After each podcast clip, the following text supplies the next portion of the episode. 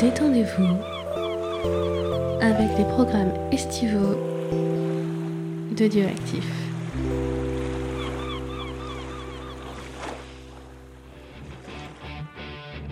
J'espère que vous avez enfilé votre plus belle cape, que vous avez sorti vos griffes en adamantium et aiguisé tous vos batarangs, puisque c'est l'heure pour James et son équipe vous faire découvrir le monde merveilleux du comics dans Comics Discovery. Salut à tous et bienvenue dans Comics Discovery Vacances. J'espère que vous entendez les cigales et, les, et le, le- le bord de la mer. Non, là, il y a un connard qui passe à la radio. Ouais, non, ce n'est pas ça. Donc, comme d'habitude, euh, enfin, comme d'habitude, comme euh, quand on est en vacances et comme en nos bonus, on est euh, à la Game Taverne avec, euh, avant de dire bonjour à, à l'équipe un peu réduite parce que tout le monde est, euh, je crois que Jean est au Portugal, je crois que Cédric est, euh, est en vacances aussi, je sais plus où il est. Non, mais en même temps, il y a eu la canicule, on a un peu les, les survivants. Ouais, c'est les survivors. euh, Même moi, j'avais eu du mal la semaine dernière aussi. Ouais, c'est vrai que tu devais venir et que tu t'étais bloqué le dos. Oui, je me suis bloqué le dos grâce euh, au magnifique, euh, comment ça s'appelle, clim- climatiseur et courant d'air. Ouais, Ouais. Et il y a Mathieu avec nous qui revient, même s'il ne devait pas revenir, mais merci à lui d'être effort. Ouais, Merci à toi. Merci à toi. C'est du vertigo.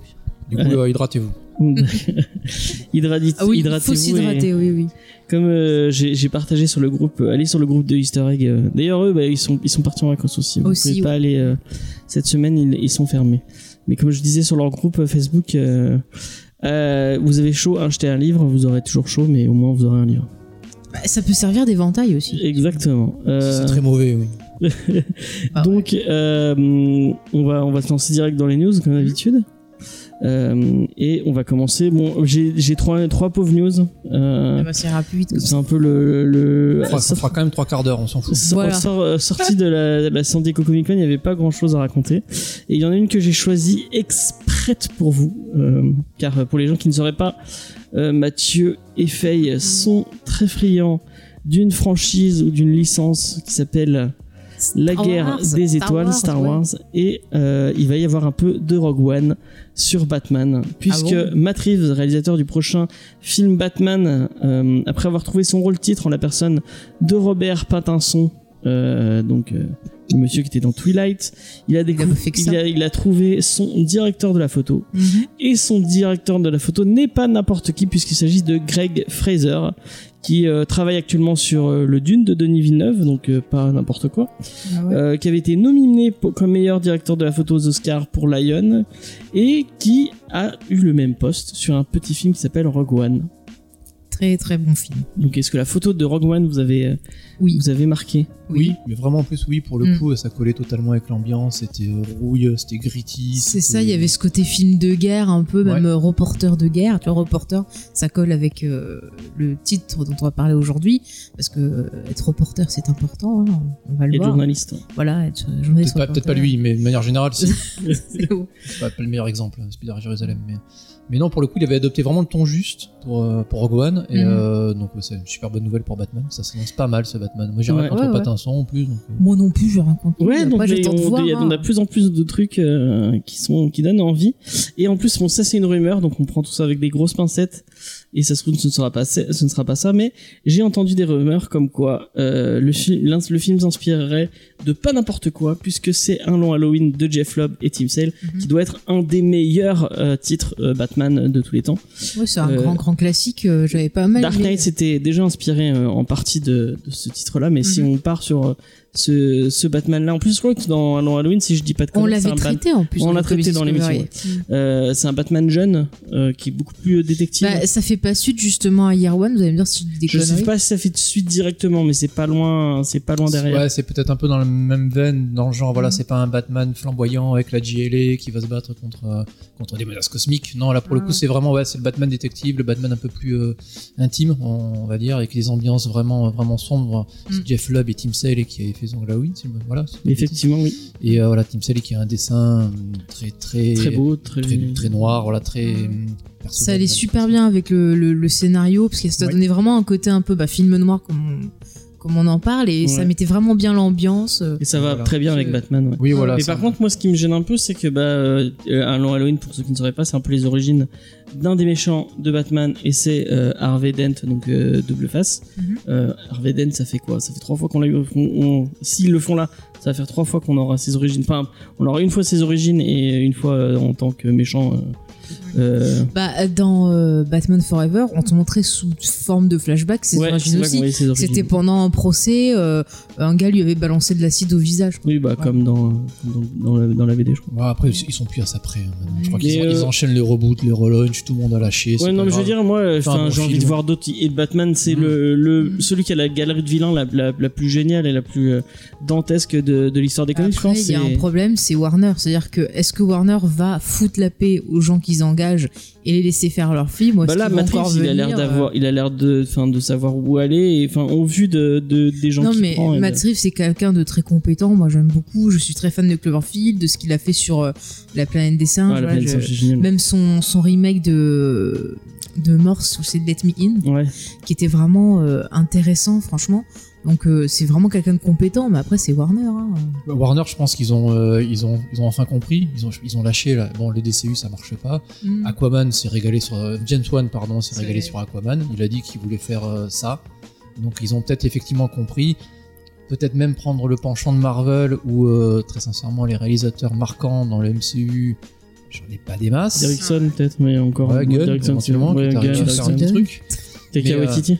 Mais euh, oui, ouais, oui, ouais, oui, peut-être oui. Mais après, du coup, peut-être que des, Mar- Warner veut justement prendre ce penchant-là en donnant. euh, J'ai une autre news. Est-ce que je euh, fais ma news Mais direct par après contre, Ouais. ce qui est bien avec Warner, c'est qu'eux, ils utilisent pas les femmes comme atout publicitaire, comme un certain Marvel. Voilà. J'avais mis cette news en, en deuxième, on va, la, on, va la, on va gérer direct. Et euh, c'est pas Todd Phillips qui a fait Let Me In? Non, non, c'est Matt Reeves. Ok. Euh, et bah du coup on va parler du Joker de Todd Phillips. C'est un bon exemple, Que, justement. euh, Todd Phillips, euh, le, le film fait de plus en plus euh, le, donne toujours le film de le autour voir. du, méchant rieur de Batman le plus connu. Euh, bah, on- ça sort de plus en plus de, de ce qu'on voit dans les films de l'industrie. Enfin, du, on- quand on, on parle du MCU, on parle de- parce que euh, en plus de sa promo qui vraiment sort de, de ce qu'on voit d'habitude, ou d'ailleurs bah, la promo elle, elle est assez, euh, assez Ouais, il y a eu quoi euh, il y a Un trailer il y a eu deux trailers. Deux Oui, trailers ouais, un trailer. C'est assez sobre. hein. Ils, Ouais, ils vont dans le Il y a eu juste dans Empire quelques photos. Ouais, aussi, voilà. euh, Ouais, ils font pas la surenchère. hein. C'est pas- c'est bien. Et le film est nominé pour la Nostra de Venise, qui est l'équivalent italien du Festival de Cannes, en peut-être un tout petit peu moins prestigieux.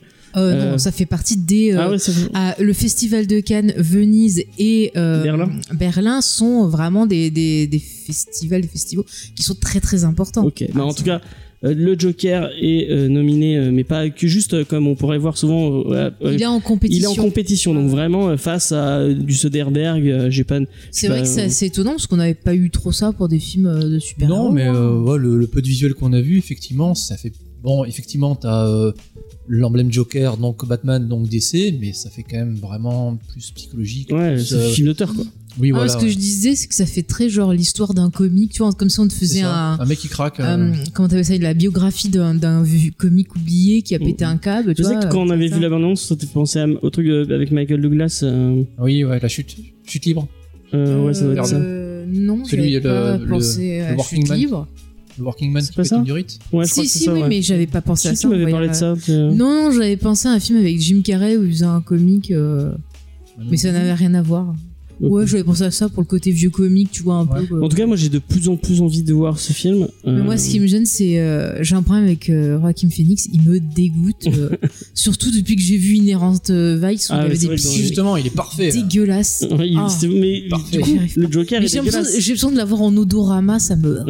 Et puis en même temps, ce qui me gêne, ça c'est un autre point perso, c'est juste que j'ai pas envie de savoir les origines du Joker. Moi, ce que j'aime, c'est ne pas savoir. Ce que j'aime, Ah, c'est ouais. avoir plein d'histoires. Et tu vois où je C'est serais euh, bah, le. Joker de, de Nolan en fait. Ouais, voilà, j'aime ça. Et moi, je- à la rigueur, je serais contente qu'on te fasse croire que c'est le Joker, mais qu'en fait, à la fin, on a un coup de théâtre et qu'en fait, ce soit pas le vrai Joker. Et ça, c'est une version. Ça, c'est. vrai euh, Joker, de toute façon. Ouais, c'est ouais. une idée, euh, c'est une idée très euh, euh, des gens ben, qui ont vu les Nolan et qui Mhm. s'inspirent de ça parce que dans les comics, il a une origine précise, on sait. Oui, je, sait je que- sais, mais moi, j'ai toujours pensé que c'était plus intéressant de pas savoir. Et même dans les comics, t'as différents. euh, Bon, après, ça t'est fait ça a été Oui, dit bah, a maintenant, mais t'as 80 ans de différents Batman, jokers, quoi. Donc, euh, Mm, mm. du coup, au final, ça laisse du mystère. Tu sais pas en fait qui a commencé, qui est le vrai, qui est pas le machin. Et, euh, Mais en tout cas, la Nostra de. Venise, c'est Mm. plutôt euh, un gage de qualité. Ouais, c'est bon ouais, signe. ouais, oui, oui, c'est un bon signe pour le film. Mais tu sais, ça serait cool qu'on ait un truc psychologique avec, bah, justement, euh, je suis Joker, je, re- je rejoins cette espèce de mouvement et voir le Joker Ah, comme, comme Robin, une espèce, une un- idée d'esprit, tu vois, une espèce de secte que tu rejoins quand tu en as marre contre la société ou. Ouais, ouais. Bien, En tout cas, le, le 9 octobre euh, au cinéma, on a hâte de voir ça. Euh, Oui, c'est clair, c'est quand même une curiosité, faut dire. Mm. C'est, euh, ils le prennent. euh, ils le- Après, en plus, le Joker, c'est un personnage qui est très protéiforme, donc tu peux. Ouais, ouais. fait partie de ces personnages de comics que tu peux présenter. D'ailleurs, DC Comics s'embrouille un peu les pinceaux de temps en temps, mais Mm. c'est- pourquoi pas C'est vraiment, euh, c'est assez euh, intriguant. j'avoue que c'est pas séduisant, tu vois, en mode ouais, je suis trop à fond et tout. Mais c'est vrai que ça me laisse curieuse et euh, si Ça, peut m'offrir autre chose que ben ce que propose Marvel, moi je suis contente, tu vois. Là, je me suis pris une super claque avec la série The Boys Mm. qui vraiment aborde, en utilisant les super-héros, ça aborde des tonnes de thématiques très intéressantes avec une critique d'Hollywood carrément, de l'industrie, avec. d'aller euh, Jackie Minus. hein. Pardon, pardon, mais tu vois, c'est non, mais je trouve qu'on a besoin de plus, on a besoin de plus de choses comme ça qui vont utiliser des codes de super-héros, mais faire autre chose avec. Ça, c'est cool. On vous l'annonce, on fera une émission euh, consacrée à The Boys, mais on la fera peut-être début octobre. Ouais. On ait le temps de, digérer un peu la série. Comics Discovery The Euh, Boys et un geek en série geek. The Boys. C'est Je sais que Mathieu va, tu vas, t'as dit que tu allais la déguster. hein. Oui, petit à petit. On, nous, on a, commencé. on a tout vu d'un coup. J'ai a- pas pu m'arrêter, c'est Carl Urban, euh, voilà quoi. euh, j'ai été pilote, vachement surprise par le fils de Denis Quaid et Meg Ryan, Ouais, il est là, le très petit bon, ouais. Jack. Il est vraiment, c'est lui qui fait euh, Guy en Et, fait. Euh, Et je, je pensais plus jeune que ça en fait. Leur fils, ça m'a foutu un coup de vieux déjà de le voir grand. Oui, parce que l'original, il est trop vieux maintenant, donc il joue son père. Ouais. Bah, d'ailleurs, ça fonctionne super bien. Ouais, Oui, il euh, est bon, euh, ouais. Ouais. Bah, j'ai vu une photo sur Twitter qu'a mis Jack Quaid où ils ont pris une photo style les portraits de famille, euh, tu sais, super ringard, euh, ricain. Et il a dit, ah, c'est mon, mon père euh, british. Et tous les deux, ils ont une tête de con, mais j'étais mort de rire. Quoi. Mais ça fonctionne vachement. Ils ont vraiment. la Ça même- marche bien. Mais il a même réussi à calquer son jeu sur le Ouais. sien, je trouve. C'est un truc de fou. Surtout dans Shaun of the Dead, je trouve qu'il a vraiment. Ouais, ouais, ce- non, mais c'est ce- exactement ça. Il reprend le Ouais. côté Shaun of the Dead au début, c'est excellent. Oui, voilà, parce que dans le comics, à l'origine, le personnage, j'ai bouffé son nom de l'acteur, c'est euh, Euh, Simon, Simon Pegg. Pegg. Simon Pegg, voilà, c'est lui. Donc, ouais, et, Oui, euh, oui, du coup, lorsqu'ils ont tourné la série, ils ont dit si vous pouvez pas le prendre, et puis je pense que peut-être effectivement avec l'âge, ça marche pas, mais il fait un Ouais. caméo, euh, au moins dans le premier épisode. C'est sympa. Bah, il a un, il fait plus qu'un caméo, il a un rôle. Mais du spoil pas. Oui, il a ouais. pas vu. Euh, et T'as pensé quoi du coup de, de ce pilote euh C'est pas mal. J'étais content. Alors j'adore le comics. Euh, le comics, il envoie du bois, mais bien effectivement, Ouais, il est rouge. J'ai trouvé Mm. très intelligent et euh, vraiment bien tombé le sortir maintenant, effectivement, avec cette énorme critique de, de l'universalité du super-héros dans tout ce que tu bouffes, manges, Mm, ouais, bah, bois, Mm. euh, transportes, ce que tu veux. Euh, je m'y attendais un peu, la violence est édulcorée. Bah ouais, mais en même temps. Ouais, c'est quand même pas mal. Je veux dire, c'est pas à mettre lu entre le, tout. le- Oui, non, mais comics, je veux dire, ça. Moi, je pensais qu'il qu'il mettrait moins de, de, de violence, quoi. Enfin, que. Bah, vu, vu les trailers, ça envoyait du bois. Alors, par Mm. contre, le, comment dire, le, Parce qu'il y a quand même pas mal de gore. Hein. Le principal de la. Alors, c'est pas vraiment que du gore dans, dans The Boys. Il y a vraiment, euh, notamment, le personnage de Starlight, euh, lorsqu'elle arrive dans, dans les sets. Là, bon, ça se passe pas très bien. Dans le comic, ça se passe pas bien du tout. C'est Ouais, je me une doute, boucherie, hein. Mais euh, disons que le, le, le principal de la violence est là. C'est pas la violence gratuite en plus. hein, Non, à c'est, chaque euh, fois, ça a une utilité, voilà, je ouais. trouve. C'est Ennis. Hein. Mais tu vois, même en matière ouais. de, de féminisme, ça te parle un peu de, de ce mouvement MeToo, de ce qu'ont subi les femmes, que ce soit au travers bah, de la société, bah, Mm. tu vois, de l'entertainment, ou même hein. ce que tu vis dans la vie de tous les jours. Et je trouve que c'est plutôt bien fait, que tu comprends pourquoi certaines ont du mal à se rebeller, pourquoi d'autres Tu euh, peux y faire un arrivent. Je parallèle pense que entre c'est un les peu, avant- super-héroïnes et les c'est même un peu avant-gardiste. Hein, parce Ouais, ouais, ouais, est sorti avant MeToo, mais le problème existait déjà avant. Et puis effectivement, ce, tu vois, c'était euh, courageux parce que ça le dénonçait euh, d'une certaine façon. Je suis sûr qu'il y a plein de gens qui ont dû se reconnaître dedans et euh, maintenant, ouais, tu le vois, tu te dis, ouais, c'est flagrant. Après, ouais, j'ai maté que le premier, je verrai la suite, ça part quand même bien. Ils ont, ils ont, ils ont changé deux trois trucs, mais le gros du comics c'est là. Après, oui, est-ce que c'était vraiment la peine de mettre tout Ça aurait fait un copier-coller du comics, je sais pas. Après tout, mais ça peut être bien parce que si vous avez aimé la série, euh, vous pouvez peut-être vous lancer dans le comics parce que. c'est Bah, moi, du différent. coup, je vais m'acheter le comics parce que j'ai voulu commencer à le lire euh, grâce au tonton des États-Unis, mais ça bug à chaque fois. Donc, j'ai vu trois pages. Ah, je les ai, je les ai en deluxe. Ouais, mais. gros Deluxe Ouais, Marvel. j'ai les euh, gros deluxe qui vont bien. quoi. Ouais. Donc euh, c'est pas mal. Ils vont les ressortir, je pense. Je pense que alors, j'étais un peu, je, je- je crois qu'on en avait parlé il y a super longtemps et j'avais dit que j'étais un peu sceptique parce que euh, est-ce que vraiment ça pouvait apporter quelque chose dans le, le- le- dans le monde geek à l'heure actuelle cette série Mhm. Et en fait, oui carrément parce qu'effectivement, comme dit Faye, ça tombe euh, vraiment au point nommé devant euh, l'omnipotence de Marvel de dire bah, les super héros, écoute mec, bah non en Mhm. fait. Et euh, c'est intér- c'est un point de vue intéressant. C'est, Ouais, c'est bah, tu vas voir tout au long de la série, justement, il développe Ouais, ce point de ce- vue par rapport à ça, et je trouve que c'est très pertinent ce qu'il Oui, dit. mais le comic, c'est, c'est que ça en fait, mais ça va même beaucoup. Ça loin. encore plus envie de le lire. J'espère, euh, je, je, je sais pas, je pense pas que ça soit faisable, mais alors s'ils peuvent nous faire l'ar- l'arc où ils vont sur l'île, on va se régaler. Bah écoute, en tout cas, il y aura une saison 2 déjà, donc euh, Ouais. ça a été dit. Tant mieux. Oui, Ouais, j'ai, mais vu, moi, euh, j'ai on- vu un personnage qui a été casté pour la saison 2, j'ai pas compris. Je suis ou intrigué ou un peu dégoûté, mais euh, il y a le personnage de Stormfront qui dans le comics est un Superman nazi au dernier degré, raciste, homophobe, misogyne, tout ce que tu veux. Et là ils ont casté une rouquine qui fait 1m50. Du coup je sais pas, euh, soit c'est génial, soit ils... ils vont- Mais il y a des, il y a des bonnes fulgurances. J'ai, peu- j'ai, pas tant de souvenirs que ça du comics, mais il y a des bonnes, enfin, il y a des petits trucs à chaque fois. où Je dis ah ouais, quand même. euh, Enfin, ils, ils, ils vont même le, enfin, le personnage de Homelander est vraiment, euh, il est détestable. Ah, Ah il- ouais, non, dans le comics il est pire. Je, je- je suis curieux de savoir comment ça va évoluer, parce que c'est le pire de tous. le Ah, mais et moi, ce mec me débec du, du crash. Ah mais il est détestable. Il est. Tu, tu peux dire à James, j'ai passé toute la série à râler.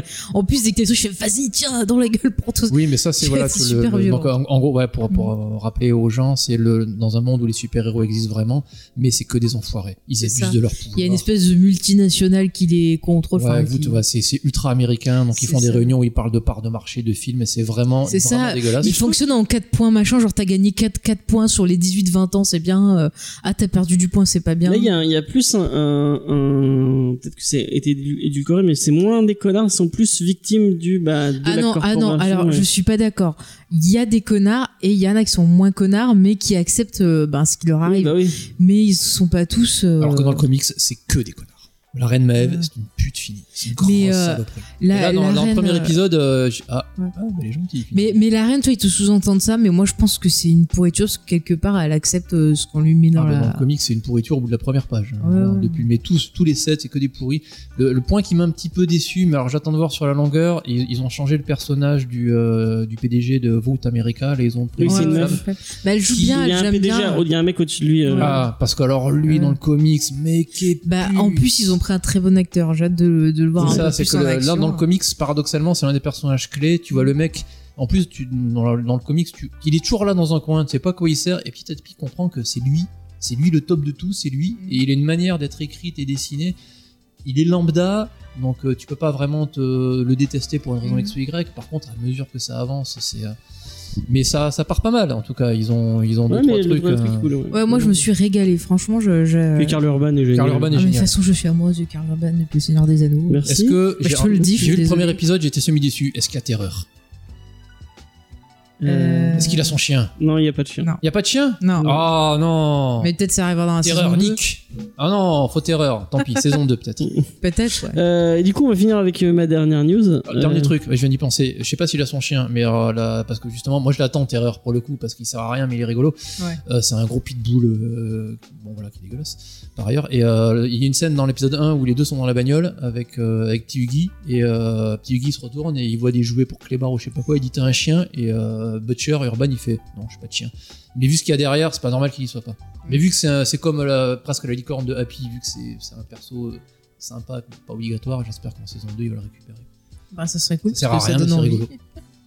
Ok, on enchaîne. Euh, Sony l'avait annoncé, on aura le droit à une suite au malheureux Venom, euh, qui malgré des critiques effroyables, et puis mon, non, on l'avait détesté, hein, vraiment. euh, euh, on n'a vraiment pas aimé ce film. Il a plutôt bien marché, et notamment en, en Asie où il est cartonné apparemment. Et bah, Tom Hardy avait dit qu'il reviendrait. Euh, et euh, Parce que son contrat l'oblige. Il avait dû signer une ouais, clause il avait avec. dû signer euh, 4 3 contre 3 pour 3 films ou une Ouais, connerie comme ça. tu signes pour 5 films, Mais-. Parce que le mec, vu comment il a craché sur le film, ça m'étonne qu'il revienne, tu vois. Donc c'est Mais Ruben. Fletcher, euh, bah, lui se casse. Euh, C'est le réalisateur, c'est le réalisateur. Bah, il a euh, raison, hein. Et, et on aura, euh, il y a trois noms en liste pour l'instant. Euh, on a Travis, euh, Travis, Travis, euh, Travis Knight, euh, à qui on doit le spin-off de, de Transformers Bumblebee, qui avant qui a Ah, bossé, J'ai euh, pas vu encore. qui a bossé chez Like. Euh, non, euh, Bumblebee. Il a pas fait Spartacus avant, Travis Knight? Non, j'ai pas vu ça dans ce film. Peut-être. hein. pas, je confonds alors. Pardon. Euh, et avant, il bossait chez Laika, euh, le studio d'animation qui a fait euh, Paranormal, Ah oui, euh, euh, Ouais, bah alors non. Kubo, la mer magique, euh, Coraline, ce genre de trucs. Ah, Steven S. Knight, un truc comme ça. Ouais, je confonds. Ouais, ouais, tu confonds, oui. Tu c'est le mec qui a montage. fait, qui a bossé sur euh, Daredevil, non, Steven Death Knight. Oui, je crois que Ouais, oui. et c'est lui qui a bossé sur Angel aussi. Ok, mais peut-être qu'il a fait Spartacus. Et, et, et lui, il a fait par contre le deuxième de. du film de Del Toro avec les robots. Pacific Rim. Pacific Rim Uprising, Ah. il a fait, voilà. Ah, qui était nul à chier. Oh, qui était pas terrible, voilà. Mais bon, de toute façon, tu peux, tu peux mettre n'importe qui comme réalisateur. Si Sony font comme pour le premier, de vraiment couper ça au hachoir Attends, et filer un attends, truc le deuxième, le Ça, hein. deuxième réalisateur pressenti n'est autre que Andy fucking Serkis, donc euh, qui est connu notamment C'est le meilleur. pour ses pesa- euh, en tant que réal, euh, en tant que Ah réal, il, non, est- il est euh, nul à c'est chier. pas on est vrai, enfin, il est j'avais vu d'autres trucs. Euh, Il est le pas livre de la jungle qu'il a fait pour Alors, Netflix, c'est alors, vraiment de la alors merde. en tant que réalisation, c'était plutôt bien. C'est le scénario qui était pas terrible. Ah non, The La Cap- les Non. designs étaient moches. Non, c'était- bah après c'est le budget qu'il a eu, mais il est pas mauvais en tant que réalisateur. J'ai vu faire des choses, c'était très. Il a il pas est bossé sur le Hobbit aussi, il a pas fait. Il était Si, pas il était sur la seconde équipe. Il dirigeait la seconde équipe. Bon, le Hobbit, c'est pas terrible. C'est très bien le Hobbit. Euh, donc bah Andy Serkis peut-être, euh, bon, qui est plus connu pour ses performances d'acteur, hein. euh, bah, notamment sur euh, Et son melon. Black Panther. Ah oui, il a un gros melon. Ah, c'est lui qui l'a inventé, là, a priori, la, la technique. Alors, Ah. je peux vous apporter cette euh, précision. Elle a- elle a- attention, Car je suis sur les bonus du Seigneur des Anneaux en ce moment. Alors, ce qui est très intéressant, c'est que Gollum, au départ, aurait- aurait dû être juste animé comme ça, euh, de façon, on va dire, traditionnelle par ordinateur. Et en fait, quand Andy Serkis a été choisi pour la voix, il s'est vachement impliqué sur le plateau. Et du coup, bah, ils ont tout redesigné euh, Gollum. Et au départ, ils se sont inspirés euh, justement de la capture de mouvements, mais qui permettait pas encore à l'époque de capturer les mouvements euh, du visage. Donc, ils devaient combiner capture du mouvement, euh, regarder les images d'Andy Serkis sur le tournage, ses prestations, pour pouvoir ensuite les refaire sur ordinateur. Oui, c'est Et il a continué, mais il a permis de la perfectionner parce qu'il a continué à travailler sur ça et justement notamment sur le Hobbit et aussi grâce au travail de, je crois que c'est James Cameron aussi qui a beaucoup euh, amélioré aussi la, la, la technique. Il doit- Euh, son avatar, lui, non, pour le coup. Voilà, grâce à Avatar et puis il y a aussi euh. Zemeckis euh, grâce à Beowulf aussi qui a vraiment continué. Mais lui, il a vraiment Lucas aussi qui les a aidés euh, sur. euh, non, Lucas, c'est sur autre chose. Mais bon, voilà, il a vraiment amélioré pas mal de choses au niveau du jeu, et c'est vrai que souvent, c'est lui qui va diriger les séances de motion capture. Voilà. Et c'est vrai que souvent, bah voilà, on va le, le prendre, c'est un peu la référence. C'est pour ça qu'il est dans cet euh, excellent film qui est Star Wars, voilà, où il faisait un rôle magnifique. Voilà. C'est tout ce que je veux dire. Ni queue ni euh, tête. Donc. Voilà. Mais il le faisait euh, très bien. hein. D'ailleurs, dans les bonus de l'épisode 8, En excuse-moi, dans les bonus de l'épisode 8, on peut voir une scène justement euh, de, de, de Star Wars sans. euh, C'est-à-dire que pendant qu'il fait la motion capture, et il est super impressionnant. Je trouve qu'il fait limite peur, quoi. Il va prendre Mais, des euh, expressions. C'est euh, bête, mais moi je l'aimais bien dans Avengers, sans, même sans motion capture. Ouais, Ouais, ouais, bien, il était très bien aussi, mais c'est un très bon Pas acteur. dans Black. Panther. Alors la scène d'Avengers quand il, euh, il, il explique aux jumeaux, je sais plus quoi, que si j'ai... non c'est ça, non c'est pas aux jumeaux. Mince, ah j'ai un trou. Non, c'est euh, euh, quand ils Panther, arrivent il sur le bateau. quoi, non, mais Panther. dans Avengers 2, il est Oui. là parce qu'ils viennent à un moment. euh, Il c'est là qu'il se fait couper le, la il main explique qu'il a, justement. il a peur de, il a peur des pieuvres ou des méduses, je sais pas quoi. Ouais, si ouais, jamais il il raconte méduses, il saura que t'es rentré dans ma tête. Il a l'air complètement, Ouais, ouais. il a l'air complètement fou. Mais il est mort, non, dans le. Euh, Black oui, ben dans Panther, Black Panther. Voilà, on est en train de, de spoiler. Non, mais c'est un très bon acteur. Il arrive vraiment à jouer avec sa voix, jouer avec son corps, ses expressions. Il peut être super gentil et d'un coup te fiche la pétoche, quoi. Et pour, pour les gens qui nous écouteraient, Oui. Qui écouteraient plus Ciné Blabla, euh, j'annonce euh, un peu en avance que vous aurez le droit 50 heures. en août à un podcast de plus de je sais pas combien d'heures puisque nous allons faire un podcast sur Tolkien et sur le Seigneur des Anneaux. Bah, surtout sur le Seigneur des Anneaux parce que le film Tolkien c'est de la grosse merde voilà je le dis euh, lisez plutôt Oh, les biographies spoiler. de Carpenter Arrête, arrête, c'est bon. ah non non Euh, mais on non, va non, revenir, mais on va revenir sur Venom. C'est pas bon On va revenir sur voilà Venom 2. regardez Rogue One aussi et le dernier réalisateur en tête, puisqu'il y avait trois réalisateurs qui sont en, en, fuis Serkis en- fuis c'est Rupert Wyatt. oh, pff, Euh, pff, Bah, il a fait le, il a fait le reboot du La planète des singes. ouais mais c'est bien. pas le meilleur le premier hein. Mais oui, mais il est vachement bien quand même. il est sympathique mais c'est pas le meilleur les deux autres euh, l'enfoncent quand même Bah écoute, moi je pense le contraire. Ah ouais? Je me suis régalé sur le premier. J'ai trouvé que c'est très intelligent la relation entre Ouais, le singe. moi et- bien le moi j'ai aimé le James bébé Franco est singe formidable. Et les deux autres sont bons. J'ai trouvé un temps en dessous. Ils, ils, ils capitalisent très bien, mais après euh, j'aime beaucoup James Franco. Je trouve qu'il il a- il est vraiment, il est vraiment très très bon dans le premier. Et euh, je suis assez, euh, non moi repart ouais, je suis, je suis plutôt client. Moi tu vois, j'ai préféré les deux autres parce que je trouvais que justement il y avait un côté plus shakespearien et que ça mettait vraiment bien C'est en mieux valeur que La planète des singes de Netflix par exemple. quoi? C'est mieux que La planète des singes de Netflix par exemple. Non, la, euh, la- la- le livre de la jungle, excuse-moi. Ah, oh allez, je te boum. Voilà, va-t'en là-bas. Euh, Oui, bon, le film c'est était raté l'émission, scénaristiquement, mais il y avait des Mais choses même, le intéressantes. film est nul. euh, Mais enfin, va te faire foutre. En tout cas, Andy Serkis très bien dans la planète des singes aussi. Ok, bah j'ai fait le tour de mes news. Eh ben, c'était de la merde, salut, voilà. euh, le film, d'ailleurs, euh, bah, Venom devrait sortir. Je l'ai noté, merde. Venom 2. Jamais. Venom 2, il, non, bah, normalement, je l'ai noté le 2 octobre 2020. Et Donc, euh, j'ai production- vu une news là, comme quoi c'est Sony aussi qui vont dire pour les prochains euh, Spider-Man quand ils Ah ouais sortiront. Ah, c'est pour ça qu'on Je crois qu'ils ont annoncé 2021, un truc comme ça. Ok. Et qu'apparemment, il aurait peut-être pas de lien avec le reste de l'univers Marvel. Parce que j'ai vu des gens qui râlaient. Bah, vu la fin de. Enfin, on peut pas spoiler. euh, Ah, moi, j'ai aimé euh, que la scène post-générique, en fait. Et euh, Bon, arrête. Hall. Mais c'est Arrête. juste mon avis, c'est tout. Arrête. Est-ce qu'il y aura Carnage? Euh, Ah, mais non, mais c'est nul, mal, Carnage. On est d'accord. Oh. En plus, il est dans la. Dans... Tu l'as vu, Venom? Oui. La post-gen Oui, de Venom, c'est Carnage. ouais. Ah, mais oui, c'est vrai. Oui. J'avais complètement oublié la scène pour ça, est-ce que post-générique dans le de 2, il y aura. Carnage? Qu'en. Venom, je l'ai vu après coup avec deux pizzas, trois bières. Tu sais que je, je- c'était bien, c'était pas mal. Mais t'as pas vu les gros trous qu'il y a dedans? Enfin, il y a des fois, je me suis demandé, tu sais, Ah, je pensais si c'était pas gouré de bobines, mais c'est plus des bobines maintenant. Ouais, j'ai pas dit que c'était bien, j'ai dit que c'était pas Ouais. mal, mais euh, par rapport au dernier Marvel que j'ai vu, sincèrement. Ah bah, j'avoue que je préfère revoir Venom par rapport à Avenger Endgame. Comment ça troll euh, Et t'as- j'ai vu une Euh, dernière news, je l'ai pas noté, mais un truc, euh, un truc un peu cool qui a été annoncé aujourd'hui, donc c'est un peu très très frais.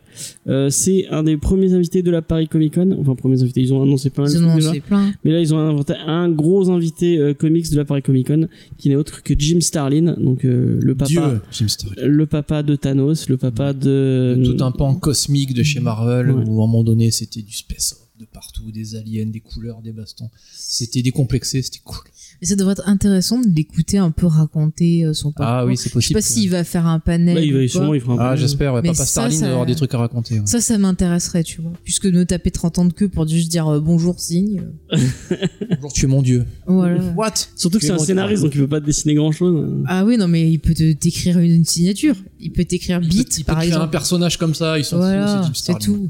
Avec des ailes, des cornes, des machins. Mais le cosmique, c'est trop et- bien dans Marvel. Ça te dirait de, de rencontrer euh, ce monsieur Alors euh, oui, parce qu'effectivement, je suis d'accord avec Faye, il doit avoir un paquet de trucs à raconter sur l'industrie, euh, comme comme beaucoup d'autres, mais effectivement, il a été euh, il a été au centre de pas mal de, de- de titres chez Marvel. Il a connu peut-être une époque de Marvel où c'était peut-être un peu un peu plus simple, on va dire. Et euh, effectivement, il est quand même papa de pas mal de trucs qui sont restés dans, dans- Thanos. ouais Thanos déjà et euh, et ouais tout, tout, une, tout un pan du cosmique dont qui est maintenant plus qu'à la mode Ouais, bah qui a peut-être donné du annihilation derrière qui a pas qui a bien marché euh, derrière tout voilà tout ce pan là donc c'est quand même un, un gars qui a apporté euh, J'ai vu qu'il allait y avoir une suite à Annihilation avec euh. Denis, Qu- Denis, Denis. Denis euh, Quaid, t'avais dit. Ouais, Denis Quaid. Je savais pas qu'il Euh, faisait du Denis comics. Euh, ouais alors Donny Cates je me commence à me méfier un peu en tant que scénariste parce qu'il Ah est ouais partout il se Charles Soulise si euh, je suis peut-être le seul à comprendre ce que ça veut T'as dire mais- vu euh, Charles Soule euh, machin là, il va faire une BD sur les chevaliers de Rennes. oui Et ça me fait peur du coup. bah euh, son J'aurais voulu par quelqu'un d'autre. ça va un peu vite là en termes de référence, mais euh, le, son Dark Vader est pas mal. Euh, Charles Soule, qui est un scénariste que j'apprécie mythe mythe parce que le mec il scénarise tellement de trucs que des fois c'est pas bon. Fais gaffe, il va te répondre sur. Ouais, il me répond, Ah il va ouais. encore, il va encore, il va encore me dire de me troller sur. Non mais c'est vrai, il y a des fois ça va être sympa. Tu, dis- tu citais Vador, oui je suis d'accord. Mais il y a d'autres trucs, des fois euh, ça fait mal. Hein. Je crois que c'est lui qui avait fait le fameux Chewbacca qui était vraiment pas terrible. Podamron aussi. Ah ouais, J'ai toujours pas acheté la fin, faut que je Mais l'achète. la fin, moi j'ai trouvé ça enfin pas dégueu jusqu'à Ouais. ce que bah ça prenne que c'est la Bon fin. bah il faut que je, je récupère mon retard. Mais euh, ouais, Annihilation, euh, ouais, c'est bon, il nous branche un peu dans le sens du poil. Annihilation, c'est un énorme event cosmique Mhm. qui c'était, euh, euh, c'était- il y avait Dan Abnett et, euh, et Annie Lenning au scénario et un autre que j'ai oublié, mince, mince, pardon, désolé, pardon. Et c'était euh, donc c'était les Gardiens de la Galaxie plus le Nova Corps, plus je sais pas Mhm. quoi qui se battait contre. C'est pas Star Lord qui est autour du. euh, Il, ouais, il y a Il y a aussi. Star-Lord dedans, ouais. il euh, j'avais lu. Non mais il y a des fois ils sont séparés. C'était cool. C'était euh, là, il se- ça des, des planètes entières qui se faisaient raser. C'est un event cosmique chez Marvel qui est vraiment cool. C'était totalement en dehors de la Terre, donc tu pouvais faire ce que tu qu'on voulais. le fasse entre ces quatre. euh. C'est- moi, j'ai un très bon souvenir. C'est décomplexé, c'est space op. T'as Warlock au milieu, t'as ça, ça part dans tous les Mm. sens. T'as les cris, Ouais, les chaillards. que j'avais le début en, en physique, après j'ai lu le reste. Non, c'est Annihilation Conquest qu'on a en. Ah bah j'ai lu en, en, en Ouais, papier commence. alors, le- le- numérique. Bon, du coup, c'est un peu facile de faire revenir Annihilation parce que ça brosse un peu les euh, lecteurs dans le sens du poil, mais bon, on n'est pas ça près. Ok. Puis j'ai acheté. alors. Est-ce que on est parti pour cette review quand même euh, après toutes ces news Oui, bien sûr. Alors, euh, comme vous l'aurez compris, euh, si vous suivez un peu les, euh, du coup, c'est la troisième émission que nous faisons sur ce thème. Tout cet été, on vous parle de titres Vertigo, puisque c'est l'été vertigineux. Je fais, ces- je fais cette émission juste pour ce jeu de mots que je trouve génial. Puis pour dire que c'est mort aussi, Vertigo. Ouais, c'est voilà, le moment pour de le rendre- faire. Rendre hommage euh, bah, à Karen Berger, euh, grande. Karen Je Berger. propose une minute de silence. euh, non, on va pas le faire, ça va être Je long. le rajoute. Mais Karen Berger, Shelly Bond et euh, Denis O'Neill, de mémoire, les éditeurs de cette magnifique. Et Karen Berger, quand même, en... c'est celle qui a créé le label et Ouais. tout. Donc, vraiment, euh, euh, allez lire du Berger Books. Euh, je, je sais pas ce que ça vaut, mais ça doit être forcément bien. euh... J'ai une bêtise sur Denis O'Neill, mais euh, je sais plus le nom du troisième. Mais ouais, D'accord, je c'est, couperai au montage. Voilà, c'est Karen Berger, Shelly Bond et le troisième. Euh, et du coup, on a tiré, on tire au sort au fur et à mesure. Et cette semaine, on a tiré au sort Transmétropolitan euh, de Warren Ellis et Derek Robertson. Euh, Derek Robertson d'ailleurs qui a bossé sur The Boys. euh, c'est un peu un lien avec ce qu'on disait au début. Euh, donc, euh, qui veut nous présenter euh, le petit Warren Ellis et Derek Robertson Petit Je Warren fais la Ellis. review. Oui. Alors effectivement, donc le Warren Ellis qui est qui est britannique, euh, qui a fait partie donc de cette fameuse British Invasion, c'est le, le débarquement d'auteurs euh, britanniques dans les comics américains dans les années 90. Euh, il a donc il a commencé en 94 chez Marvel, il a fait du Thor, du Wolverine, du Excalibur surtout côté X-Men. Euh, il s'est barré ensuite chez, euh, chez Image Comics pour bosser sur le label Wildstorm qui à l'époque avait son, son groupe de super-héros euh, notamment du DV8 et du Stormwatch. Ça va parler un peu moins, mais euh, du, ça commence déjà à être un peu plus dark.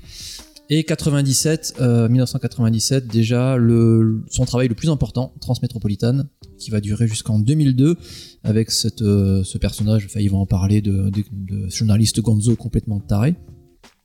Et à partir de là, euh, c'est le défilé. Alors je vais, je vais lâcher du nom. Euh, The Authority, The Authority, qui a été une énorme claque dans le monde des comics. C'était pas mal ça. Ouais, non, quand c'est quand c'est sorti. Alors la comparaison est facile parce que tu as tendance forcément à comparer, mais il y en a pas mal qui disent que c'est le Watchmen euh, de, de, de ce moment-là, tellement ça a bougé le monde des super-héros. Planetary, Hellblazer, il a géré tout un pan éditorial des X-Men début des années 2000 avec la Révolution, Global Frequency, sa trilogie bien dégueu sur le super-héros, Black Summer, No Hero, Super God. que vous retrouvez en critique En sur critique. le site web. J'ai osé, j'ai osé commettre. Euh, du Iron Man, notamment avec un arc Extremis qui a donné la base de Iron Man 3, Moon Knight, Trees, Injection, et même en ce moment The Wildstorm avec le Injection, on retour. l'avait pas lu, ça, ça me dit Si on l'a fait dans l'émission. On Injection, c'est Ah barré. ouais. si, il y avait une fille avec une canne dedans. Oui, c'est ça. ouais. C'est ça. Mais ça, ça m'a marqué. On l'a fait dans l'émission. Oui, oui, ça y est, je me rappelle, j'étais là. Et, euh, et donc, il a, il- même à l'heure actuelle, il est, il est encore super actif. Il a relancé l'univers The Wildstorm avec la série The Wildstorm qui est quand même bien complexe, bien, bien géopolitique, bien dégueulasse comme on aime bien. J'en oublie. J'en oublie un paquet. Il a bossé pour Marvel, pour DC, pour Avatar Press, pour Aftershock. Le mec est excessivement actif euh, depuis ses débuts jusqu'à aujourd'hui. Bon, c'est Monsieur Warren Ellis. Ça fait partie des grands noms du comics. En plus de ça, il a signé des romans, il a signé des webcomics, il a signé du jeu vidéo avec Dead Space notamment, qui était bien dégueu aussi. Ouais, tu, tu l'avais, toi, ce jeu Ouais. Dead Space, Ah, il est bien très pourri, très ouais. cool Ouais. euh, Death Space. Euh, scénariste du film Red euh, avec Bruce Ouais. Willis. Euh, il y avait Karl Urban dedans. Oui, déjà, c'est vrai, Karl Urban Urban. est partout. Mais oui, il urbanise le monde du Il est très bien. Le premier est très bien. Le deuxième un peu moins bien, mais le premier. Donc, Bah oui, parce qu'il n'y a pas Karl Urban dans le C'est ça, deuxième. tu vois, c'est euh, Urban, Urban c'était allé, quoi. Eh, quand il était dans Xena, il était très bien. Il, euh, donc voilà, scénariste de films, scénariste de la série Castlevania, beaucoup d'animations aussi, entre autres Castlevania sur Netflix, euh, des articles, des conférences, enfin voilà, le gars est partout. Il est directeur, alors ça j'aime bien, euh, petit un truc, il est directeur de l'association Humanist UK, qui est en fait une association humanitaire pour les, euh, enfin qui est censée représenter les non religieux euh, en Angleterre. Alors c'est Ouais. c'est peut-être en détail, mais je trouve pas ça totalement anodin. Le Oui, fait que- surtout dans Transmettre, quoi. Ouais, voilà, bah oui, ouais. il y a une belle re- euh, critique de la religion aussi. Hein. C'est ça, c'est que le gars, le gars, se, voilà, le gars se positionne. euh, il est, c'est quelqu'un de très intégré, de toujours en mouvement, d'observateur. Il est vraiment, malgré sa carrière maintenant et doit peut-être approcher la cinquantaine d'années, le monsieur, il est encore très très actif. Euh, parmi les thématiques qu'il aborde souvent, le transhumanisme, euh, le lien avec la religion, effectivement. Euh, je trouve, moi, dans ce que j'ai lu, c'est qu'il a tendance vraiment à, questionner ou à, titiller un peu sans forcément être ou condescendant ou désagréable ou, trop provocateur, ce qui est quand même assez rare, quoi. Puis effectivement, il a tendance à casser les codes. Il a quand même un côté, il se, régale un peu dans le côté un peu violent, un peu, un peu dark. C'est un peu. Enfin, moi, moi, on parlait de Garcinis tout à l'heure.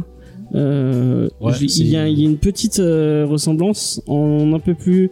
Bon, c'est peut-être méchant de dire ça, mais je trouve que Ellie c'est peut-être plus subtil Je, ouais, je et peut-être je- un peu ouais. moins euh, bourrin que Ennis. que- sauf dans The Boys pour le coup. Arrête, je, je me suis découvert une passion pour Monsieur Ennis. Alors Mais voilà, justement, dans, ouais, effectivement, dans Transmétropolitane, euh, Warren Ellis, il a tendance effectivement à titiller. Euh, Garcenis dans The Boys, il montre. Euh, il montre, il envoie, il montre bien avec des tripes.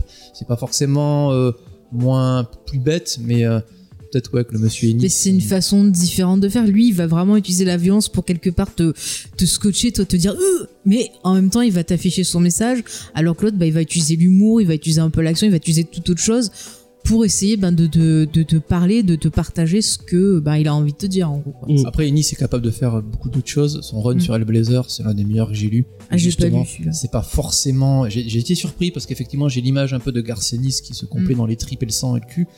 Et là, il a eu, il parle d'un des love interest de John Constantine et euh, c'est super juste. C'est euh, vraiment bien dosé et c'est assez impressionnant. Je te le prêterai l'occasion. Ah ouais, je veux bien, ouais. J'ai un très bon souvenir de ce run-là, justement parce que je m'attendais pas à ça. T'as pas le, le titre pour les auditeurs, peut-être qui Euh, voudraient- euh, Hellblazer par Garcinis, le D'accord, euh, Il a notamment scénarisé le sur- passage magnifique euh, qui, est, qui a donné le film avec Keanu Reeves où, euh, J'aime bien le film avec une Reeves. Oui, non, mais voilà, où le- il atteint un cancer au dernier degré et puis il fait un petit pacte euh, qui va bien. Quoi.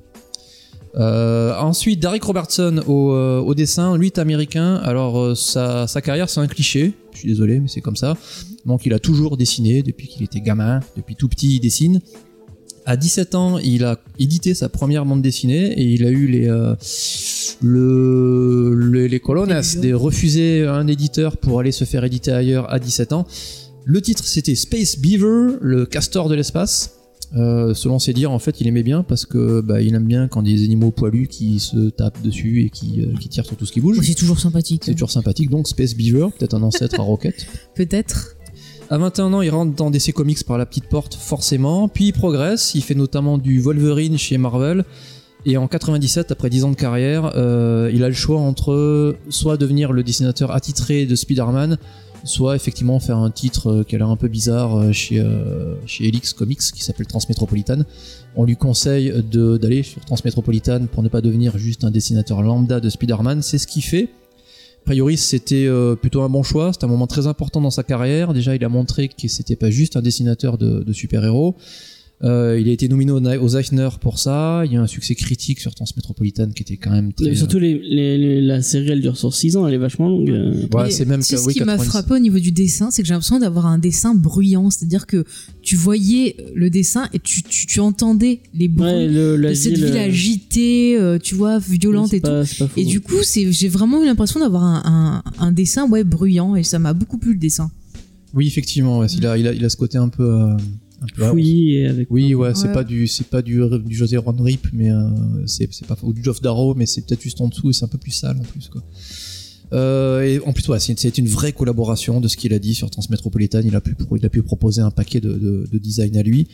Il part chez Marvel ensuite parce que l'éditeur de Transmétropolitan c'est Axel Alonso qui finira chez Marvel, donc il embarque là-bas via Warren Ellis parce que toute une question de réseau. Il rencontre Garcenis avec lesquels ils font du Punisher et du très très bon Punisher, notamment Punisher Born.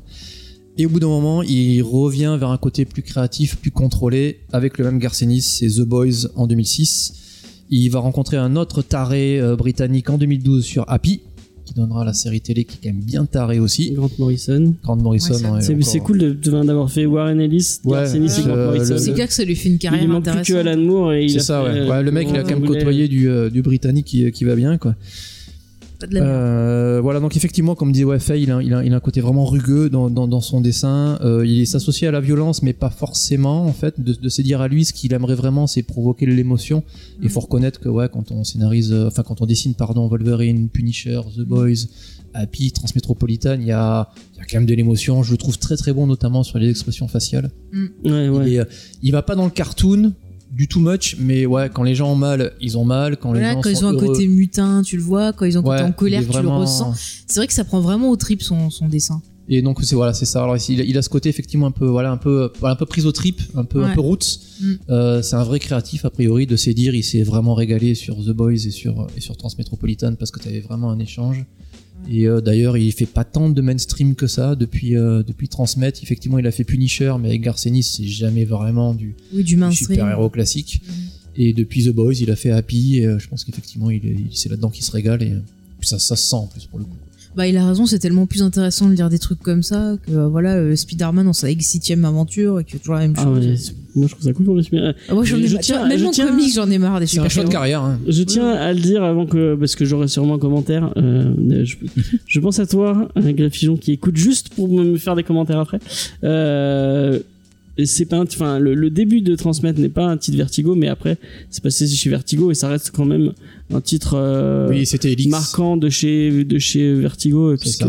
Oui, quand même. Oui, c'est bien de on- préciser On, le met, on le met dans, dans le lot quand même. De mémoire, les sept premiers sont dans l'imprint Elix qui était chez DC Comics et c'est après que ça a été basculé chez Vertigo. Il y en a quelques-uns comme ça.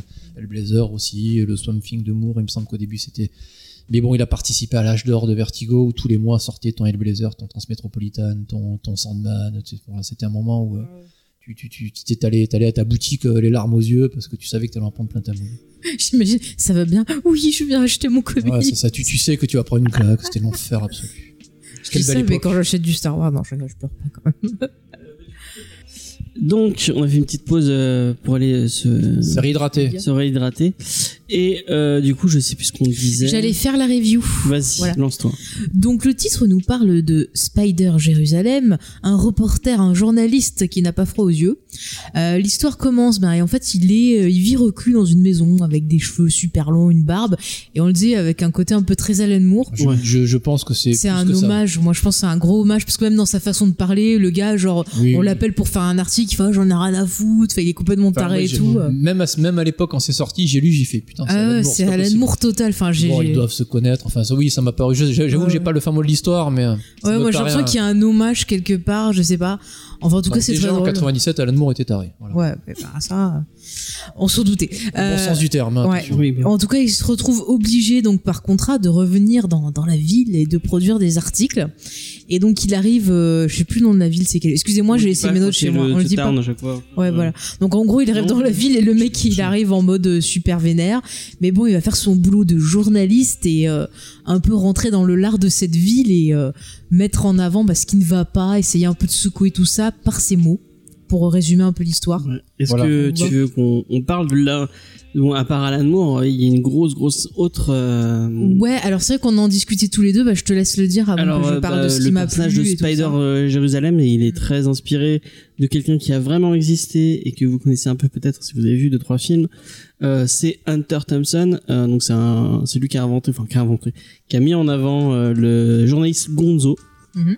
Euh, Peux-tu peut-être alors le gens Gonzo, euh, bah, je, je sais pas si je vais avoir euh, la meilleure définition possible puisque euh, Ouais, je- protéiforme un peu peut-être aussi. Ouais. Mais bon. donc c'est en fait c'est un journalisme où euh, bah, le, le- le- la personne qui est journaliste A compris que bah euh, il y avait pas il y avait pas d'objectif en tant que journaliste on peut pas être neutre en fait Mhm. qu'on rajoute à chaque fois sa subjectivité propre dans euh, dans le journalisme et dans ce qu'on fait Bah, c'est pareil quand tu fais une critique aussi. C'est-à-dire, euh, tu vois, les critiques de films, d'art ou autre, tu peux pas être 100% objectif. oui mais il y a, toujours il y a un peu de toi qui se disent neutres et qui se disent avoir un cet œil ouais, de mais c'est faux parce dehors. que tu peux pas en tant qu'humain bah, en tant que journaliste Gonzo, lui, euh, bah, Hunter Thompson et puis Spider Jerusalem ne euh, pro- ne prônent pas ce, ce- cet avis et en fait rajoute son propre. C'est ça, euh, c'est- c'est- c'est- tu, tu vas même pousser les gens, ou du moins tu vas tenter de convaincre les gens du bien fondé de ton. Bah, c'est Ouais, vrai, ouais, t'es de pas- tu vas prendre un sujet de société, quoi. tu vas dire non, non, ça c'est nul, c'est ça. Quoi. et Ouais, appliquer ton commentaire à toi. Et, euh, Euh, Ce qui est donc, une manière de secouer le palmier, effectivement, un cocotier, Ouais, ouais, enfin un arbre, si. si vous voulez. Ce qui correspond bien avec ce qu'on voit dans le, le bouquin. Et Thompson, euh, être un, enfin, Et lui Hunter aussi, Thompson a euh, l'air d'être vraiment barré. Bah, on le connaît par exemple si vous Oui, connaissez C'est lui qui a euh, écrit. euh, Las Vegas Parano, Ouais. qui a un bouquin de base et qui a été adapté par Terry Gilliam. Enfin, Magnifique. Je crois que le, le- avec Johnny Depp une- dedans et le- euh, Benicio del Toro. Ouais, je sais plus le titre en, en- parce que c'est No, no Fear. Moi, je sais No que le Fear. livre, je l'avais vu Ouais, en No Fear and français. Un truc comme Ouais, ça, Las. Vegas. Bah, en français, j'avais vu Las Vegas donc, euh, Parano. bah, Las. Vegas Parano, c'est deux, enfin, du Deux coup, euh, journalistes. bah, le personnage de, de Hunter Thompson Mhm. et euh, un pote à lui qui s'appelle Gonzo d'ailleurs. Un très bon caméo de Maguire qui n'était pas connu du tout à l'époque, mais qui était très drôle. En autostoppeur euh, dont on se branle totalement, mais il a toujours une bonne tête. mais- il y a plein d'acteurs euh, sympas. Puis la réalisation, elle est. euh, oui, je, veux dire, pour mettre en, image un peu tout leur délire euh, psychédélique et tout, franchement, euh, Il y a Cameron Diaz au milieu dans un bien. ascenseur. Ouais, c'est donc Ça c'est les deux qui partent euh, qui partent à Las Vegas pour couvrir euh, la plus grande euh, euh, un- une des plus grandes euh, courses automobiles de- des États-Unis et qui en fait ils partent avec dans leur coffre le, toutes les drogues possibles et, imaginables Mhm. et en fait pendant tout le pendant tout le film Tout- tout et le pété, livre quoi. ils vont C'est ça, c'est la- les, les années 70, si je dis Ouais, pas de ouais. bêtises. Donc c'est euh, alcool, alcool et drogue free. Mm. Et c'est ah, c'est un super. J'ai pas lu le bouquin, c'est un super film. Terry. Gilliam à son meilleur. Mm. Et euh, la petite Ah de oui, la famille c'est Adams au milieu qui était pas mal aussi. Ah oui, c'est vrai, Christina Ricci, ouais. Et, c'est une bonne euh, actrice, Ricci. ouais. Ouais. il y a et tu m'as dit tout à l'heure un- Oui, bah en fait, Johnny Depp, quand il préparait le, le rôle, il avait rencontré donc justement euh, Monsieur Thompson. Thompson et ils sont devenus amis parce qu'ils ont pété tous les deux. Tu m'étonnes. Et en fait, le mec, quand il est mort, il a demandé que ses cendres soient mis dans des boulets de canon et euh, qu'ils soient tirés par Johnny Depp et ses autres amis en fait.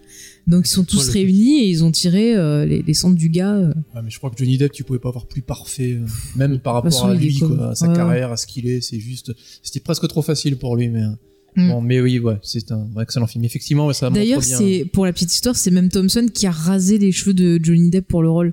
Parce Ah. qu'il était chez lui et tout, il se prépare, il fait ah, mais attends, si tu veux de moi, il faut que tu te rases la tête. Et le gars fait ah ouais et tout, il fait vas-y assis-toi. Et il lui a rasé la, la tête. J'avais vu ça dans un il pas documentaire. il fait- Enfin sur le dessus, tu vois, il lui a rasé, ouais, il cassait déjà, il commence à casser un peu son image pour le Mm. coup. Et la scène où tu le découvres, effectivement, ça, ça, ça calvitie, c'est très ouais. drôle, quoi. Ouais, ouais. Avec le chapeau, donc t'as l'impression que c'est Johnny Depp, c'est cool, en fait. Non, non, Mm. non, c'est- c'est Mais j'ai vu dans le documentaire qui disait que c'était genre le truc important à voir pour pouvoir en fait l'incarner quoi. C'est- Ça m'a fait rire. Enfin, bref, donc je Et reviens du coup sur. Spider Jérusalem euh, Bah, c'est un fou ce mec lui aussi d'ailleurs. Il a le crâne rasé. Enfin, c'est Il a des belles lunettes. plein de tatouages. J'ai enfin. failli acheter ses lunettes quand j'étais jeune. ça servait à rien. En plus, j'ai déjà des lunettes. Ouais, mais c'est classe en plus, je trouve. Mais je pense que c'est le genre de lunettes, tu te promènes dans la rue, il y a un mec qui te fait Hey Spider, et là, là c'est un pote à vie. Là, Là, tu sais que. Bah, le mec, c'est hein, bon, tu vas en convention, tu mets juste ça. Ouais, ça suffit. Parfait. hein. mais non, non. tu n'as pas des caméras dedans parce que lui il a des Non, caméras il a des caméras dedans. Ah, mais j'avoue que tu vois, c'est un titre qu'on m'avait vachement survendu, donc je m'attendais à un truc un peu méga super exceptionnel. Et j'ai été un petit peu déçu, mais je pense que c'est parce qu'on me l'avait survendu. Mais en lui-même, je me suis pas non plus ennuyé. J'ai trouvé ça super drôle. Le perso Spider Jésus me fait mais, mais mourir de rire quand il s'emmène quelque part avec ses réflexions. euh, Spider avec Jésus, hein. oui Spider Jésus, Spider euh, Jérusalem. J'étais presque. se prend pour Jésus. Parce qu'il y avait un J. Oui, mais c'est vrai, parce qu'à un moment, il s'habille carrément. Ouais, à un moment il bien. avec les- Ah, ce que j'adore, c'est qu'à un moment, il a les R Jésus, justement. Ah oui, ça. oui, il peut même marcher sur Voilà. le- Non mais franchement, ce, ce perso est hyper, euh, voilà, il est drôle, il frappe toujours là où il faut. Euh, quand il arrive, c'est genre laissez-moi passer, je suis journaliste, je vais faire son truc. Il y a et puis que il y a, des punchlines, les punchlines sont pas c'est ça, les punchlines Ouais. sont super et euh, et puis en même temps, tu vois qu'il est super balèze, mais avec ses mots, c'est-à-dire à un moment, il y a une scène qui m'a marqué où il est euh, sur un toit et il regarde, bah voilà, des euh, une, une émeute et puis la police qui est un peu voilà un peu trop forte et rien que parce qu'il est en train de taper son article et qu'il est diffusé en même temps, et ben rien que ces mots, ça fait cesser la violence et je trouve ça super cool de montrer en fait le pouvoir que peut avoir le le, le, le journaliste, avoir la personne qui écrit. Il y a un truc euh, qui revient beaucoup dans le comics, c'est euh, il y a enfin que lui il prend vraiment ce qu'il fait pour des c'est c'est- sa plume, c'est des points c'est des c'est des c'est des balles euh, C'est ça. il y a il y a il y a souvent des gens qui lui disent ah, mais attention où vous allez euh, il faut être protégé est-ce que vous êtes armé? Il fait oui je, je, suis journaliste. et ça, j'adore. À chaque fois, ça me fait trop rire. Enfin, t'as plein d'humour comme ça. Et en même temps, bah ouais, il tape sur plein de choses. T'en parlais tout à l'heure. On parlait de la religion. Il y a vraiment une, une remise en question de la religion. Il y a une remise en question aussi de tout ce qui est les médias. Ouais. Que ce soit bah, les journalistes en eux-mêmes, euh, souvent il y a des journalistes qui vont accuser de pas faire bien leur travail, d'être des vendus. euh, Encore une fois, on est en 97. hein, Ouais, ouais, mais on voit que ça a pas changé de, depuis. Ouais. Et même, il y avait déjà ces thématiques qui commençaient à être abordées dans d'autres œuvres de SF et tout. Donc, c'est, je veux dire, on voit qu'il avait quand même un, un œil, ben voilà, euh, Bon, on en en- objectif. en, on hein. en parlait en intro justement, je trouvais ça très Mm. malin ce que euh, The Boys a fait avec cette cri- autocritique ou critique Ouais. de, de l'omniprésence des super-héros. Je serais vraiment curieux de voir Mm. une adaptation de Transmétropolitane à l'heure vraiment de BFM. mais il y a une Ah, série j'aimerais qui, est trop, en, quoi. qui est en préparation Ah ouais Bah, ça pourrait être intéressant, tu vois. Ouais. Puis, je veux dire, à un moment, t'as même euh, cette phrase, euh, quand on parle de lui à la télé, il dit, oh mon dieu, ça y est, je suis devenu un fait Et pour lui, c'est l'horreur parce que non, il veut que ça soit lui qui provoque les Et choses. c'est pour qui- ça qu'il est parti au début Ouais, ils ouais. expliquent pourquoi il est parti se Oui, parce qu'il euh, avait fait un parce roman des articles qui il a avait écrit super un, marché. il a écrit euh. un livre qui a vachement bien marché Ouais, sur ouais. l'élection euh, Mm. du maire de la ville je Ouais. crois ou du président C'est ça. Et, euh, Mais et en t'as fait, des flashbacks aussi à des moments où tu le vois plus jeune, euh, où vraiment il avait un côté plus calme, plus machin. Et tu vois que c'est vraiment cette société qui, quelque part, l'a c'est les fans, transformé que aussi. c'est les fans qui l'ont poussé à Mm. partir parce que Il est quand même bien névrosé, le gars, en plus. Ouais. Euh, Il, Ah, a, des, mais il a des c'est soucis. hein. Ouais, oui, il, il a- prend de la, enfin, il prend plein de drogue, il prend plein Ouais, de- ouais, ouais, ouais. Mais c'est vraiment. Mais on voit que c'est quelqu'un qui est vraiment, il est dans la rage Ouais. constante, dans l'énervement, et c'est à l'image de la vie dans laquelle il est, c'est-à-dire qu'il critique quelque chose qu'il est lui-même aussi quelque part. Et ça, j'ai trouvé ça euh, intéressant en fait. Une Après, il y a quelques longueurs. Il y a une mais- punchline sur ça qui m'a fait, Hmm. qui m'a fait hurler de rire. C'est un moment où il parle à quelqu'un et il dit oh, je, suis, je suis aussi enragé qu'un bâtard le jour de la fête des pères. C'est vrai. Oui, j'ai un, souvenir de vraiment de mettre. De, alors, pas forcément Ah tout le temps, mais de temps en temps, t'éclates de rire. surtout. Mais c'est ça, tu t'esclaves et puis après même quand C'est il prend parfait. des, des thématiques, euh, ouais, tu vois, on parlait de transhumanisme, il y a un moment, euh, voilà, un personnage qui se transforme en une espèce de fumée là pour quitter son corps et tout, et c'est, j'ai trouvé ça super drôle, ça du intéressant quoi. Parce que tout, tout l'univers autour est une espèce de ville post-futuriste où Ouais. t'as pas mal de barrières qui sont déjà tombées en termes de, de tout. De, Mm. de C'est ça, il y a des de gens sexe, qui se font euh, transformer pour ressembler à des animaux, des choses comme ça. Ouais. Et ça, ça m'a fait rire parce qu'il y a pas longtemps, on est en train de voir Batman Beyond et il y avait un épisode sur Ouais, il y ça aussi. même truc, ouais. Et euh, du coup, je pense que c'était à peu près au même moment, donc je sais pas si. euh, 90, ouais. Je me Ah, il y a eu une époque ouais. des Batman est 90, je pense, où vieux. il commençait à fantasmer un peu sur le délire ouais. de la science. Non, Mais mais euh, franchement, je trouve ça marrant. Et du coup, je voulais avoir un peu votre avis au niveau des thématiques. Mais Comment c'est marrant la, fa- la ressentiez. façon dont il le prend, le, ce, ce truc de transidentité, euh, où là c'est des gens qui essaient de vraiment changer de, mais même d'espèce. En fait, ils se transforment en une espèce d'alien. Ouais. Et euh, il y a vraiment tout un délire euh, autour du fait que, bah, enfin, bon, je veux, on va pas rentrer dans les trucs un peu polémiques, mais ça m'a fait penser à la façon dont, dont c'est traité à la transidentité maintenant. Et Mhm. Oui, il y a toutes ces personnes qui sont en, en demande de. et le racisme et l'exclusion, Ouais, parce voilà, c'est différent. Mais après, il y a aussi un autre côté, c'est quelque part, j'ai l'impression qu'il nous dit que ben, ce qui détruit l'humain, c'est euh, le, le corps, le l'instinct, les les sentiments, la violence. C'est-à-dire qu'en gros, si on était que, euh, tu vois, de l'esprit pur, d'énergie pure, enfin, si on se mettait dans des ordis, il y aurait peut-être pas ces problèmes-là qu'il y a dans cette société. dans euh. dans le, il y a tout un chapitre où justement où tu disais, ils, Ouais, ils se, ils, ils- débarrassent de leur corps. Ouais. Et euh, t'as l'impression que c'est plutôt un, un, un bon, Une bonne chose de une le bonne faire. chose de le faire, ouais. de- C'est ça, l'humanité, en gros, il a pas l'air d'être pour. Enfin, je sais pas comment tu Il a l'air de vouloir Mathieu. transcender un peu Alors, ce. je, vais- je vais parler hélas de mémoire. J'ai lu effectivement quand ça sortait. Euh, j'allais, j'étais sur Paris à ce moment-là. J'allais acheter mon TPB avec la bave aux lèvres. Euh, J'ai j'ai le souvenir d'une lecture vraiment en avance sur son temps, mais vraiment des thématiques que effectivement maintenant tu, tu en as de plus en plus le transhumanisme, une, un- une pansexualité beaucoup plus ouverte, euh, des questions d'acceptation de l'autre. Bah, genre, ça me fait pas mal penser à Sense8 un peu. Le peu que j'ai vu de Ouais, Sense8, peut-être, j'ai ouais, retrouvé un peu un peu ça, ça. euh, j'ai pas tout vu, ça. mais. euh, Et donc, euh, et vraiment, alors ce qui m'avait plu, c'est que le, le- Warren Ellis va par la bouche de Spider Jérusalem te présenter tout ça, mais sans aucun jugement de valeur sur quoi que ce soit, ce que j'ai trouvé assez brillant. Tout le côté, effectivement, Faye a raison, il te, t'as une, une démonstration du pouvoir de la presse qui, notamment pas sur les masses, mais euh, au moins en termes de, c'est ça qui m'avait beaucoup plu, c'est que j'ai découvert en, entre guillemets le journaliste Gonzo à ce moment-là, c'est que je me suis dit ah c'est c'est presque ça le journalisme, c'est que le mec il voit quelque chose dans la société qui se passe pas forcément bien, il va mettre le point dessus et ça va créer le débat surtout. On est très très très loin des haters sur Twitter à l'heure actuelle où tu n'as aucun débat, aucune discussion.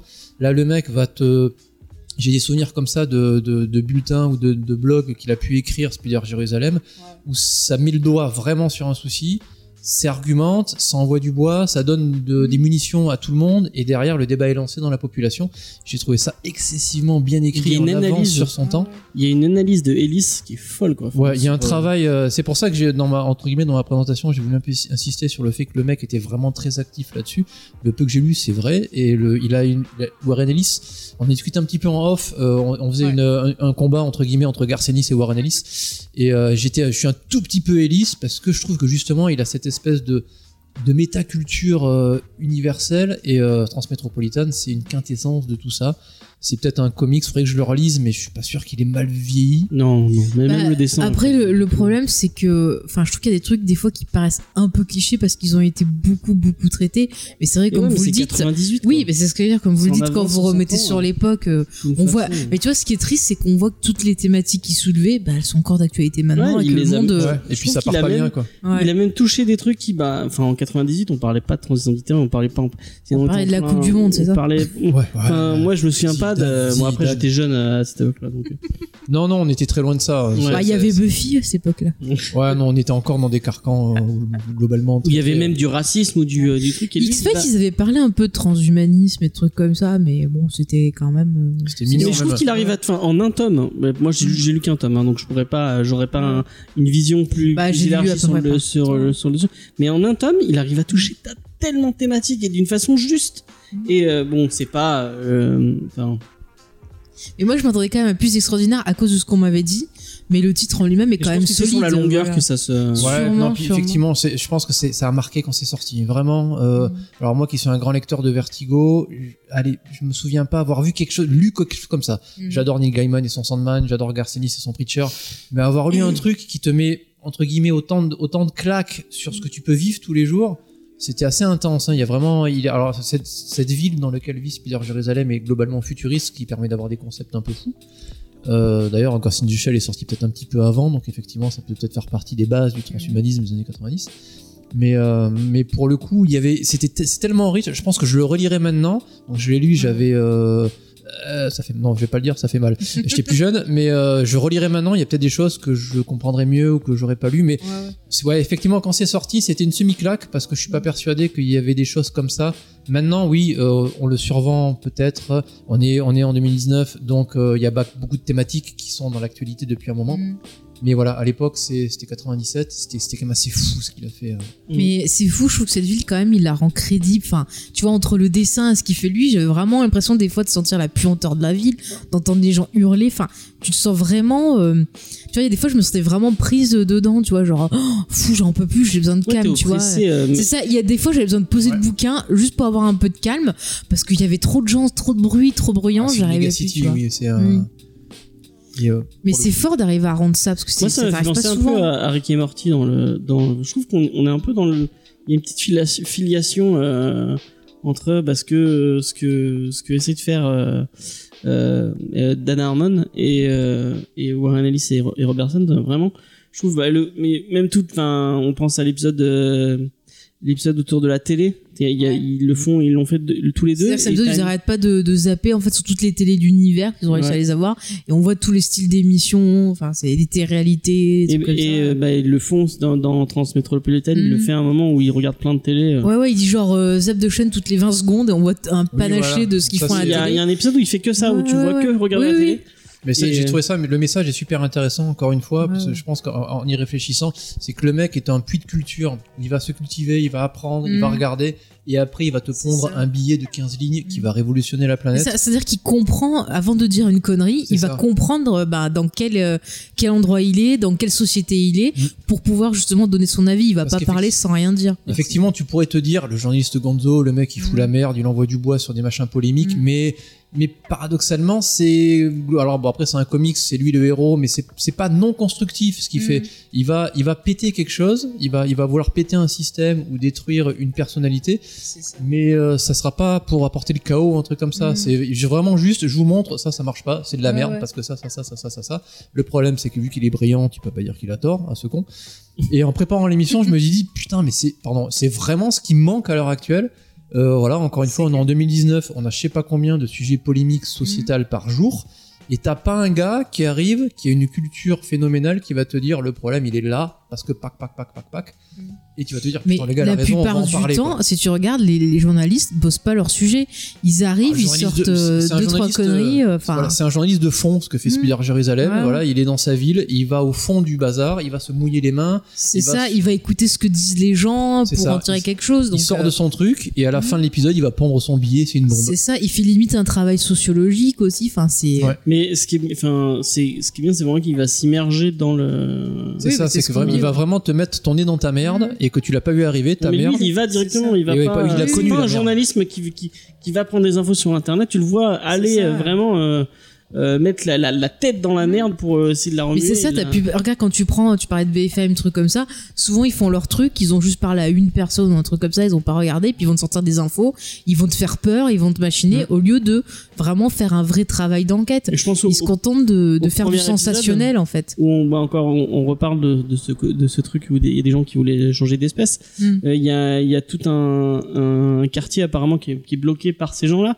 Ouais. Et au lieu de juste, euh, il aurait pu aller au bord des barricades et, Mm. et aller discuter avec les flics. Non, et- il va aller s'entretenir avec il la aller- personne. Il va aller directement en plein milieu du truc, aller voir le aller voir le, le mec qui revendique euh, et tout. euh, Ouais. Mhm. C'est vraiment pour ça que je suis vraiment curieux de.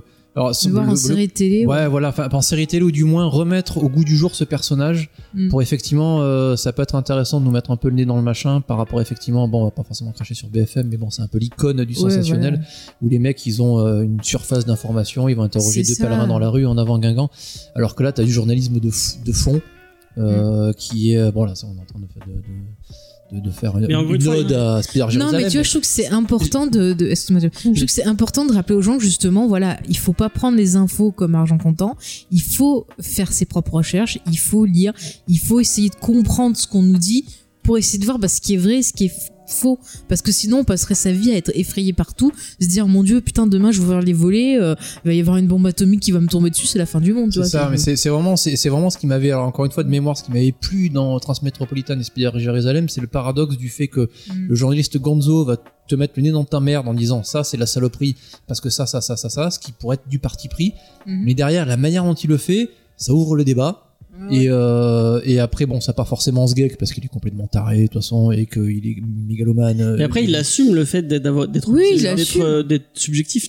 Oui. C'est un com c'est un comics qui est foncièrement à, à, à gauche, je pense. Oui, Enfin, ouais. oui, ouais, il- oui, il est quand même anti-système. Bah, il assume, il dit voilà, moi, ce que je vous dis, après, faites ce que vous voulez, j'en ai rien à foutre. Si vous voulez vous rester dans votre connerie, euh, Oui. pas de souci, ouais, tu vois. il est anti-religieux, anti, enfin, Ouais, ouais. anti-clérical. Tu sens Oui, mais que- sans être ni condescendant, ni violent, Ouais. ni faire des raccourcis, ni faire des clichés. C'est qu'à un moment donné, encore une fois, tu lis son truc. il met le, le point Merde. sur ce qui fonctionne C'est pas, ça. sur pourquoi toi-même déjà tu vas C'est t'interroger à la gratter, j'aime pas l'expression parce que c'est un peu mainstream. mais Moi, ce que euh, j'adorais, c'est quand il zappe et qu'il tombe sur une émission là où il y a une femme à barbe et tout. Enfin, Oui. tu sais que censé faire du journalisme et qu'il appelle juste pour dire ah, vous êtes des grosses merdes et tout quoi. Ah oui, Ouais, c'est drôle en plus. Le comic c'est très drôle. Ouais, J'ai- ouais, vraiment des souvenirs de, de, de, de barres de rire. Ah mais des, moi euh, pareil, il y a plein de fois j'ai Mais l'univers est marrant, le, Spider Jérusalem est marrant. euh, le- Enfin, il y a vraiment. Ce rôles sont bien, le président est complètement azimuté, Oh, il est président. complet. Mais encore une fois, 97, et ben écoute, en 2019, eh ben, je pense que celui qui est aux États-Unis, il est pas loin. Ah mais Alors, exactement ça. La scène dans les toilettes, je trouvais ça trop bien. Ah, je m'en souviens de ça là. Ouais, c'est drôle. Et alors, alors, moi, il y a un truc qui m'a j'imaginais Trump justement. Il y a un truc qui m'a toujours fait marrer avec Spider Jérusalem, le personnage. Alors c'est con, mais euh, si je me rappelle bien, euh, il est marié, mais sa femme a été cryogénisée. ouais. C'est ça. Et Il y a sa femme ne ça doit pas être réveillée tant qu'il est vivant. C'est ça. C'est con, mais sur le principe du personnage, c'est ça. C'est que ça s'est tellement mal passé avec sa bonne femme qu'il faut attendre qu'il canne pour qu'elle revienne à la vie. Putain, C'est un peu le. ça m'a le- fait rire. Ouais, voilà, c'est Il y, ça. il y a tout un épisode où sa tête se fait kidnapper. Oui, ouais, il euh, court après la ouais. tête de ça. Voilà, mais c'est le, il, il est tout, tout en extrême le personnage. Il est, euh, il est assez génial. Ah mais c'est ça, franchement, c'est- ça me fait mourir de rire. Puis même, je veux dire, à un moment, il a une assistante aussi qui est une ancienne prostituée. Ouais. euh, Ouais. il n'hésite pas, il balance, il balance plein de trucs dans Il y la a tout un gueule. moment où et il y a, les y euh. des chiens, parce que les chiens parlent dans cet univers. Ouais. Et euh, il y a un chat de tête aussi chez moi. Ouais, Ouais, il y a un chien qui policier qui, le, qui le Qui poursuit fume, parce qu'en fait il l'a fait faire, il l'a, il, il, il, euh, il était vraiment sa, sa fierté c'était euh, c'était son, son, son membre et ses bijoux de famille. Il avait vraiment une, une grosse fierté pour ça. Et Spider Jérusa- Jérusalem l'a pris, il l'a fait amener chez un veto, il lui a fait couper les et du coup il, est- il le poursuit pendant C'est le, vrai. c'est très très drôle. Après, de, alors de mémoire, encore une fois, c'est c'est pas juste de la provoque ou des punchlines ou un truc comme ça. Mais il y a un peu de ça, mais c'est marrant. euh, Bah, sur la longueur, Ouais, il y a mais c'est notamment. il y a un- Pas trop gratuit dans ce que j'ai lu, je suis pas sur la longueur, mais. Oui, voilà. Bah, non, non, j'ai pas un ce souvenir effectivement que ça soit gratuit. C'est très bien écrit.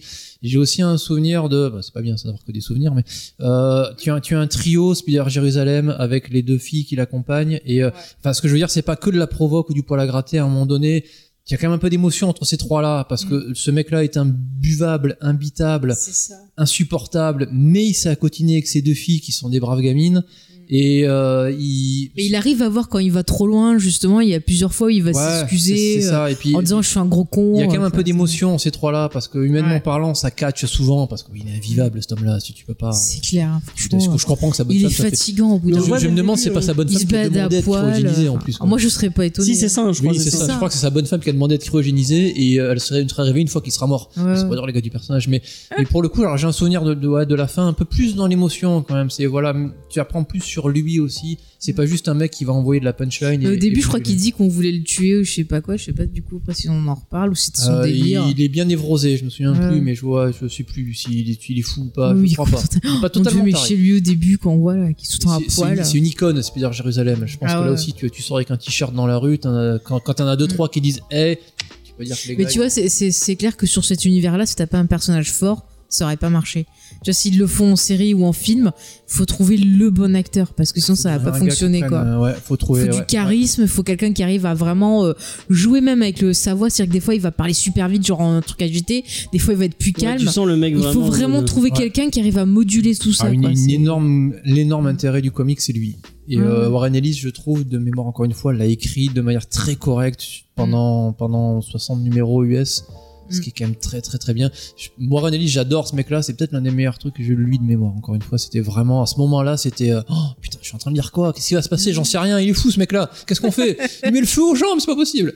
C'était génial. Mais il est journaliste alors. Voilà, il est journaliste, y a pas de problème. Il y a pas de souci. Tu le détestes, mais putain, il a raison. Mais, mais, mais, mais qui con, c'est pas possible. Ouais, mais con, c'est ça, tu lis, tu fais mais qui est con, mais qui est con. Et Finalement, c'est un en connard, fait. mais, mais peut-être que t'aurais fait pareil à sa place. Ouais. Mais c'est fou, il arrive quand même à être attachant parce que euh, Ouais, moi, tu sais que si j'arrive pas à m'attacher au perso, euh, qu'il m'intéresse pas un petit peu, ben, j'ai Oui, pas mais envie de continuer à lire. Et là, c'est un bâtard, il déteste tout Ouais, le monde, ouais. mais effectivement, j'ai souvenir de là. Si et quand je l'ai fini, le comic, Mm. je fais Ah mince, j'aurais pu te dire Jérusalem. Alors que le mec est détestable, il déteste tout le monde. ça.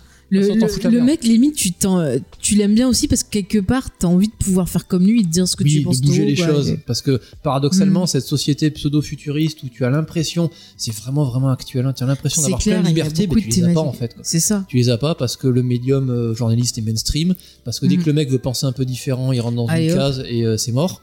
Et en Mais c'est exactement ce qu'on trouve dans une société. Dès que tu Ouais, rentres ouais. pas dans une case établie par elle-même, ah bah ça y est, tu te lui, fais harceler, tu te fais insulter. euh, Lui, il euh. casse les codes, il casse Ah les ouais. barrières, il casse en disant on est juste des gros cons d'humains, arrêtez de, de, de, de vous Mais c'est ça, il y a personne qui vaut mieux qu'un autre, on est tous des, des débiles et puis voilà. J'aime bien la façon dont il négocie son contrat aussi. Ah oui. C'est très drôle bien. avec son éditeur. Mais moi j'adore au début, ah, je m'en fous et tout, c'est pourri. Puis le mec fait, ouais, mais t'as un contrat, tu vas me faire deux articles, je sais pas quoi. Non, deux Oh. livres. Il parle, il a- Ouais, deux livres, voilà. livres Et le mec, il, il dit, bon, c'est bon, mais genre, il fait que pester pendant tout le chemin. Enfin, ça m'a fait trop rire, quoi. Ouais, c'est c'est- c'est- c'est le genre de gars que t'aimerais bien voir comme pote. De temps en temps, pas trop, Voilà, parce que c'est Même fatigant. je trouve vraiment. eh ben, mais une fois de temps en temps. ouais. Moi, je a- pourrais pas vivre dans cette ville, hein, Ah je non, il y a deviendrais complètement folle. Hein. Il y a un truc qui est marrant, à un moment, il, il, il- il se fait attaquer chez lui, et il tue- je crois qu'il tue euh, malencontreusement euh, trois personnes. Du coup, il appelle les flics en disant Bon, bah, j'ai Je dû suis tuer. journaliste. je- J'ai dû tuer journaliste, j'ai dû tuer, euh, j'ai dû tuer trois personnes. Le mec lui fait euh, Ah, mais vous les avez tués en enceinte, dans l'enceinte de votre propriété?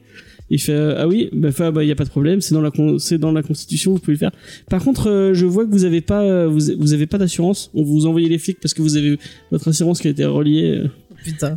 À quel point la, la, la, ouais, la- Ah le ouais. monde est devenu pourri et, et, et, euh, Tout le monde sait tout sur toi, et la mondialisation, et, euh, ça, et ouais. GAFA et compagnie.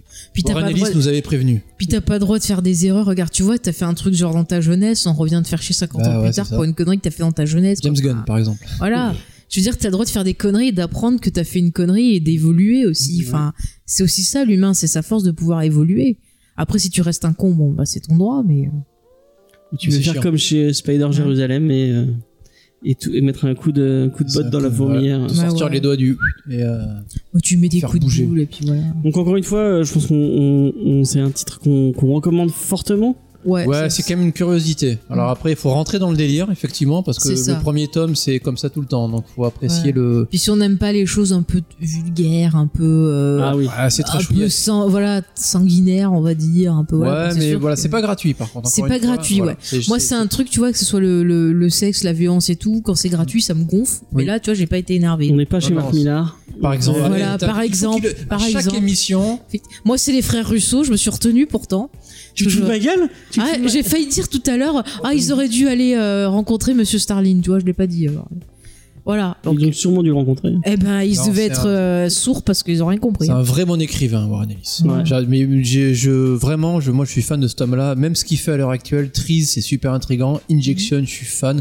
The Wildstorm, c'est Injection, c'était sympa, c'est vrai. Ouais, Ouais, j'ai par contre, c'est cryptique, hein. faut, faut accepter de se perdre et dire je sais pas ce que je lis, je m'en fous, c'est Warren Ellis, c'est génial. Mais euh, voilà, le, le, le gars, le gars est très très bon. Moi, en, en, en tant que, enfin, personnellement, Alan Moore en 1, Warren Ellis, il est juste derrière.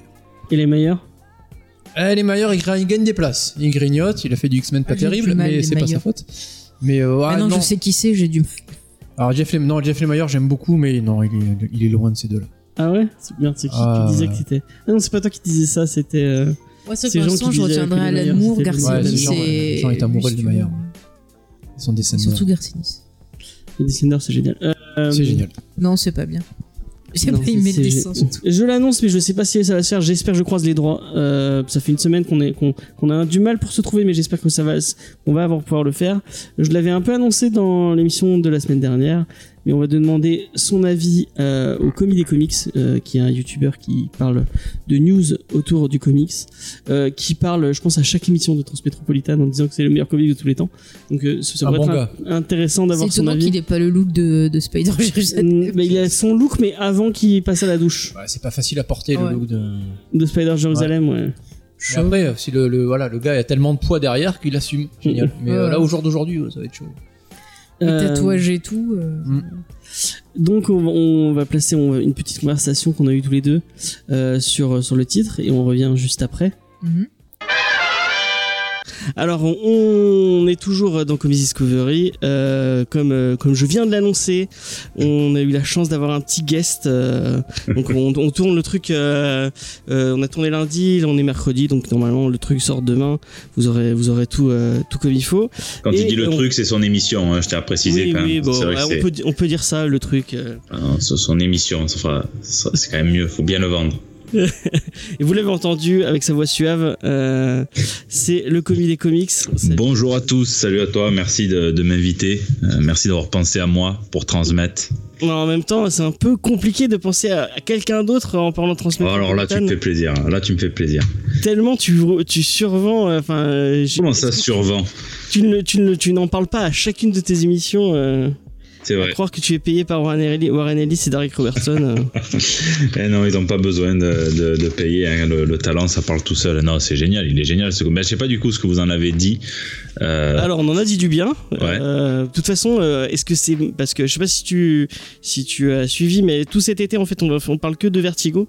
On tire au D'accord. sort à chaque fois des trucs pour rendre hommage à, ce, à cet imprint fabuleux. Et en fait, la question, c'est est-ce qu'on peut dire du mal d'un titre Vertigo? Euh, non, il me vient rien là. Là, il me vient rien.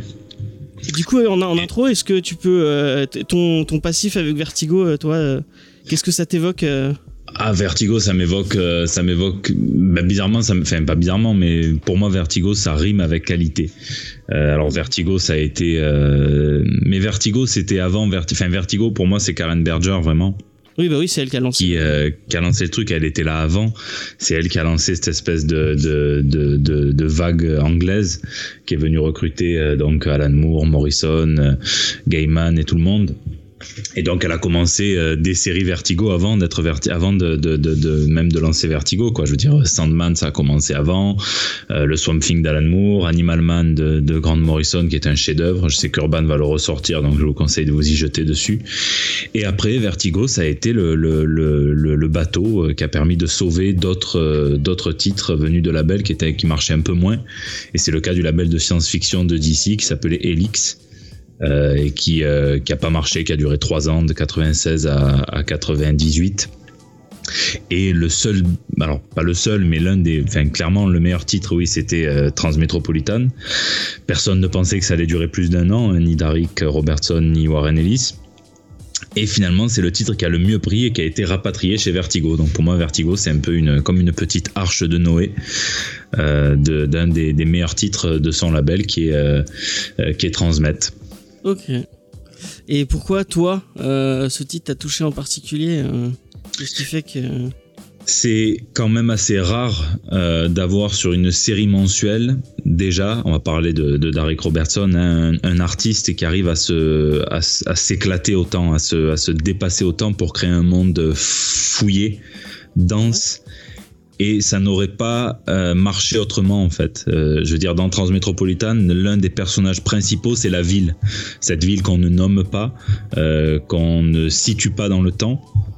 Cette, euh, cette immense métropole qui n'est ni euh, une méga city one, euh, tu vois, c'est pas, elle, elle est vraiment unique un petit peu dans, dans le genre, quoi, parce qu'elle est, elle est assez banale finalement dans, dans, dans- pour une, une dystopie, mais en même temps, elle est, elle est, elle est vraiment à considérer à part entière dans l'import, dans le, dans le, le, le récit. Si tu veux, je m'excuse, je suis un peu fatigué. C'était JT Comics dans, dans la nuit, donc je vais avoir peut-être du mal à, à trouver, à trouver certains mots. Mais non, voilà. Alors pourquoi c'est important? Parce que voilà, je, pense que graphiquement parlant, je veux dire, on pourra, oui. Alors vous pourrez me dire que Darik c'est peut-être pas le, plus technique euh, des euh, euh, des artistes ou quoi que ce soit, mais en un mois, ce qu'il arrivait à produire sur du transmet, c'est c'est quasiment inégalé. J'ai jamais vu personne d'autre le faire. Donc déjà ça, et ensuite pour les thématiques, je veux dire Warren Ellis, euh, quand on lui a demandé de faire de la science-fiction pour Elix, il a dit oui, mais c'était un prétexte la science-fiction, c'est-à-dire qu'il a, il a, construit une espèce de satire sociale qui, euh, euh, 20 ans plus tard, euh, tient toujours. Et alors ça, je sais qu'il s'en mord les doigts, hein, aussi, il s'en mord les doigts tous les deux, mais ça tient toujours et il a été complètement visionnaire. Je veux dire, le, le, le, les feed readers, là, les, les, les, tout- il a prévu l'avènement des smartphones, l'avènement de, de- des news en continu à la, à la BFM et compagnie, euh, le, le cloud avec les foglets, c'est l'espèce de, de transhumanisme là avec les, les, les transités. Il a prévu pas mal de choses qui euh, sont arrivées après. Et ça c'est quand même assez euh, impressionnant. Enfin je veux dire ça impose le respect. Ça et l'histoire voilà ce personnage de, de, de Spider Jérusalem euh, de ses euh, filthy euh, assistantes euh, on est obligé de de, de faire moi moi il me, il me il- ça marche à tous les coups sur moi quoi. Voilà. Donc c'est pour ça que j'aime beaucoup ce titre ça et pour son sous-texte éminemment socio-politique Ok, et quand tu l'as tu l'as tu as tu l'as lu en TPB ou tu l'as tu l'as suivi euh, comme ça sortait euh? Non, je l'ai lu en TP parce qu'en 80, 97, euh, j'avais 7 ans. Ah oui. Euh, donc non, non, je l'ai lu, je l'ai lu en TP quand c'est sorti plus tard, là chez, chez Panini, je crois, euh, ouais, avec une très très bonne traduction de, de Jérémy Manès. Donc euh, ouais, ouais, je l'ai lu, euh, je l'ai découvert plus tard et c'est vrai que ça.